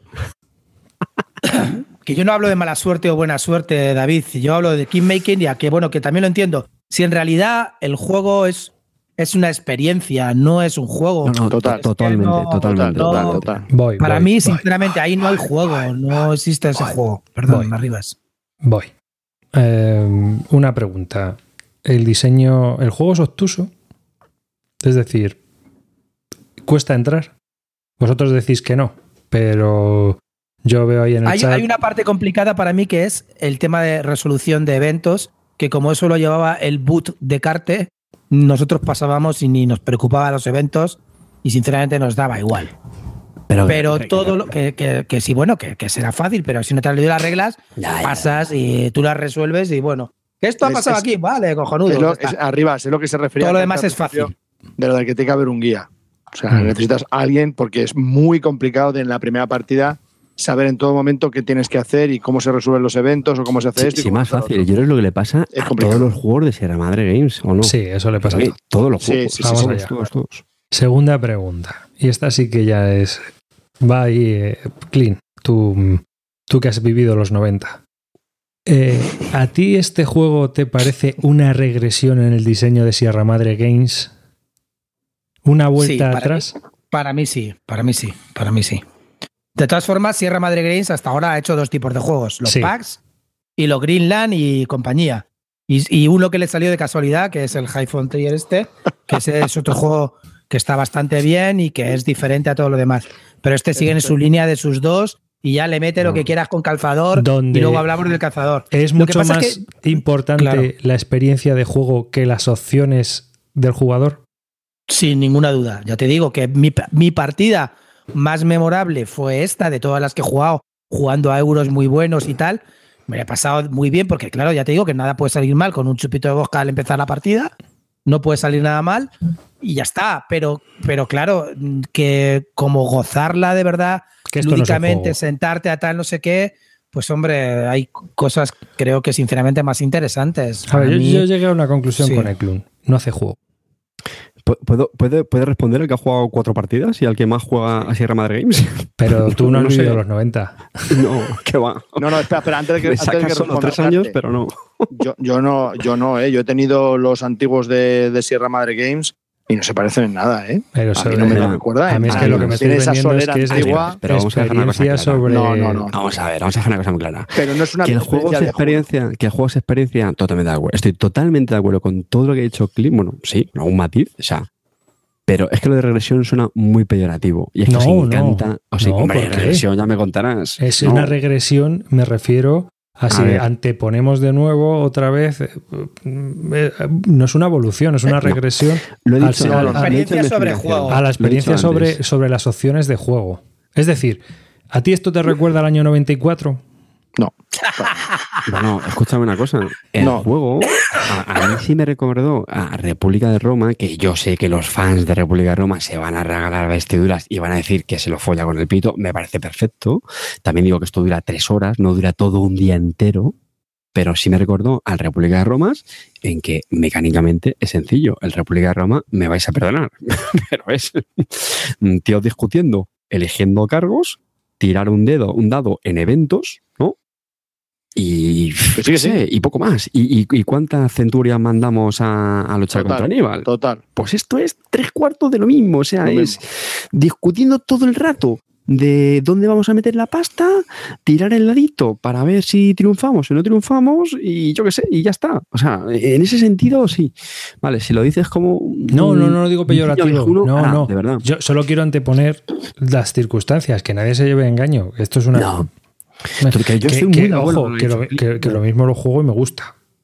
Que No lo sé. Yo creo, fíjate, yo creo que a ti te gustaría. Claro, sí, yo creo también, ¿eh? pero, pero la historia está, la historia está en que en que quiero también dejar claro que a mí me parece que mu- como Pero no- lleva clean, esto no es muy, muy de juego. Pero que yo no estoy de acuerdo tampoco con eso, tío. Que no, que Es no, que no, que mucha no, que no. gracia. Pero es que me hace mucha gracia cuando decirlo. Es que, es que si Real Madrid no hace juegos, es que hace simulaciones. Vamos a ver. No hace a juegos. Hace juegos diferentes y vamos a meternos este en la cabeza. Y es el primero en respetar los gustos de cada uno. Pero estoy ya cansado del soniquete. Pues de, es que no hace juegos, hace simulaciones. Pero vamos a ver, ¿qué, son juegos? Si no son abstracciones, conjuntos Pero qué de reglas. simulación. Yo no te he dicho que esto sea una simulación. Para mí, mecánicamente esto tampoco es que sea la bomba, Carte. De que soy- de que sí, he sido el primero en decirlo. He sido Ah, el primero vale, en decirlo en la descripción. Y es más, y si lo comparas con otros y de la Madre Games, los Paxes, por ejemplo. Hombre, simulación, simulaciones juego. Claro, Pero simulaciones High Frontier, pero esto de simulación tiene Pero que, poco, que me cansa ya la cantinela esta de no, no es un juego, es un no sé qué. Son juegos experiencia. Es decir, prima más la experiencia que no el romperte la cabeza con, con sudokus como el Agra. O, da igual, cualquier otro juego euro. Evidentemente son juegos diferentes, pero son juegos. Es que me aburre ya lo del. No, no son juegos, son experiencias, no sé qué. Son juegos diferentes. Lo mismo que un party, es un party, es un juego para divertirte. A mí me da igual quién gana el Time's Up. Me da absolutamente igual quién gana el Time's Up, tío. Es el juego con el que más me río. Y es un juego. Pues esto es tres cuartos de lo mismo. Es que si me apuras es casi un party el John Company. Pero es un juego. Ya, y simula, y es que encima simula bien lo que fue la compañía británica de las Indias Orientales. Pero es que el problema está, y te lo- eh, yo lo que quiero es hacer un, un teatro donde está el fondo, y esto es el John Company, esto es el Agra, y es lo que hacemos aquí. Te lo digo por qué, porque hay 800.000 juegos para elegir. Entonces, eh, creo que eh, la persona que está escuchándonos lo que tiene que hacer es decidir si ese teatro que hemos montado nosotros contándole nuestro rollo, a él le puede ir o no. Ya está, si no es una cuestión de que sea mejor o peor. A mí hay juegos que temáticamente me atraen mucho más como experiencia y otros no, otros me parecen más eco que un palo y hay juegos muy abstractos que me llaman mucho la atención. Ya está, no yo no estoy Pero, diciendo que bueno, sea peor. claro. Ojo. David, yo también tengo que decir que la mejor partida, lo vuelvo a repetir, la mejor partida que he jugado fue esa. Yo qué sé, ver bailar a Karajan y reírse a Karajan es que no tiene precio, sinceramente. Quiero decirte, no sé, hay mil, mil cosas, ¿no? Pero claro, tú me dices, como partida, la verdad que sí, la recordaremos porque, porque nos reímos mucho y porque, pues, pues bueno, en realidad, ahora que lo pienso, la función de un juego es eso, y si es hacértelo, pasártelo bien, pues la verdad que tengo que decir que el John Company me lo ha hecho pasar muy bien. Tú me dices, ¿te lo comprarías? No. ¿Lo volverías a jugar con cartas y lo vuelvo a explicar? Encantado de la, encantado Claro, de pues la eso vida. que Pero no me lo compraría, no entraría en mi colección. Que no son ni mejor ni peor, simplemente lo Retomo la describen. palabra, retomo la palabra. Que dos cositas muy No, rápidas. claro que ¿vale? sí, sí. un poquito de tiempo, pero bueno, el juego tiene un poquito más de decisión de lo que puede parecer. ¿eh? No es absolutamente ni un party, ni no sé qué, tiene algunas pequeñas decisiones sobre qué comprar, a qué regiones ir y todo eso, ¿vale? Y otra cosa muy rápida, estuve probando el, solitario, ¿vale? Decía que tenía varios... Otra pega, entre comillas, que debe este juego es que es, es para cuatro más jugadores, ¿vale? Es hasta seis. A dos, tres, yo no creo que esto funcione, aunque tiene reglas especiales, pero yo no lo veo para menos de cuatro. Y, y luego que probé el solitario, a mí no me convenció mucho, porque básicamente es operar la compañía. No, evidentemente no hay negociación, no es eh, la pasta, administrarla en las diferentes, bueno, comerciar con las regiones mm, y ya está, ¿vale? Es una especie de carrera para abrir todas las regiones con las que puedes comerciar y ya está. A mí no me, no me gustó, ¿eh? lo pregunto porque hay gente que puede ver que se puede jugar en solitario, si lo recomiendo, mm, no, no es un juego para jugar en solitario. A ver, es, es, yo quiero arriba que entiendas, es, es un juego, es una experiencia, pero es un juego. O sea, hay un juego detrás de todo esto. No es hacer cosas porque sí, sino tiene una, mm, tiene una estructura y hay que hacer cosas para, que, para llevar una compañía. O sea, en cuanto a eso, hay un juego. O sea, eso es así. Que luego se decide el ganador tirando un dado, también. y ya está, que te puedes ahorrar tres horas tirando un dado y decir, has ganado tú, chimpún, los pares ganas tú, los impares gano yo. Ya está, es así, puede ser así. Y luego estoy hay que recordar lo que ha dicho Clint de que, de que esto, los juegos de Sierra Madre Games son, hay dos tipos. Efectivamente, esto es un juego y tienen dos tipos de juegos. La mierda de juegos y las puta mierda de juegos. Entonces, este de la mierda. que luego está el High Frontier y demás mierdas que son puta mierda. Sin hablar ya del autor, de la normal este, que es insufrible el pavo.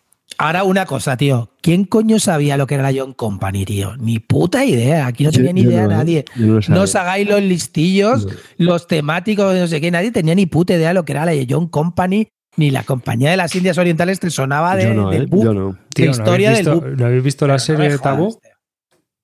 ¿Eh? ¿La serie de? En HBO, bueno, está la HBO, pero te la puedes descargar, que está muy bien. ¿Va sobre esto? Tabú. Sí, Ah, sobre bueno, la, sobre la, la compañía de las Tabú. Indias Orientales.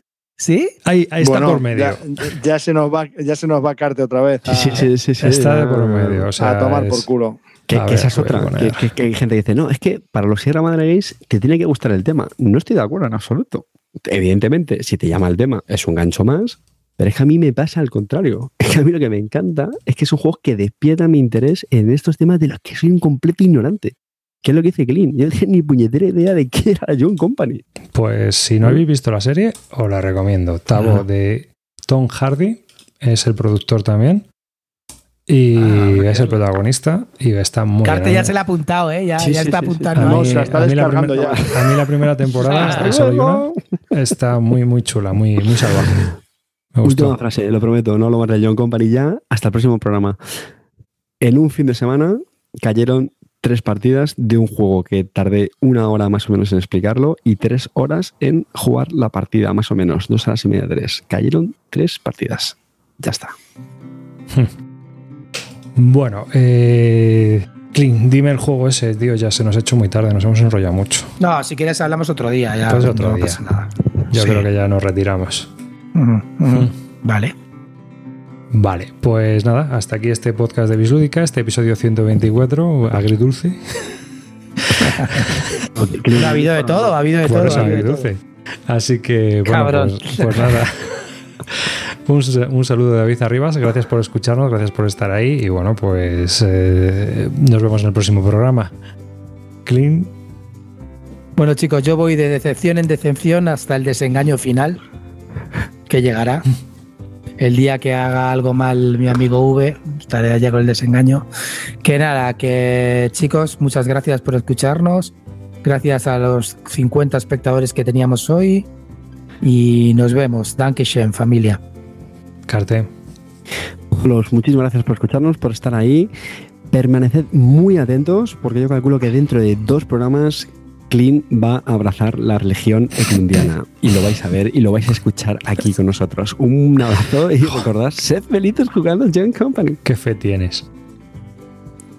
Yo cara. espero, me voy a comprar mi, un Pax Renaissance para quemarlo en directo, porque estoy harto ya de Carte y sus mariconadas con este, esta compañía, me tiene muy harto.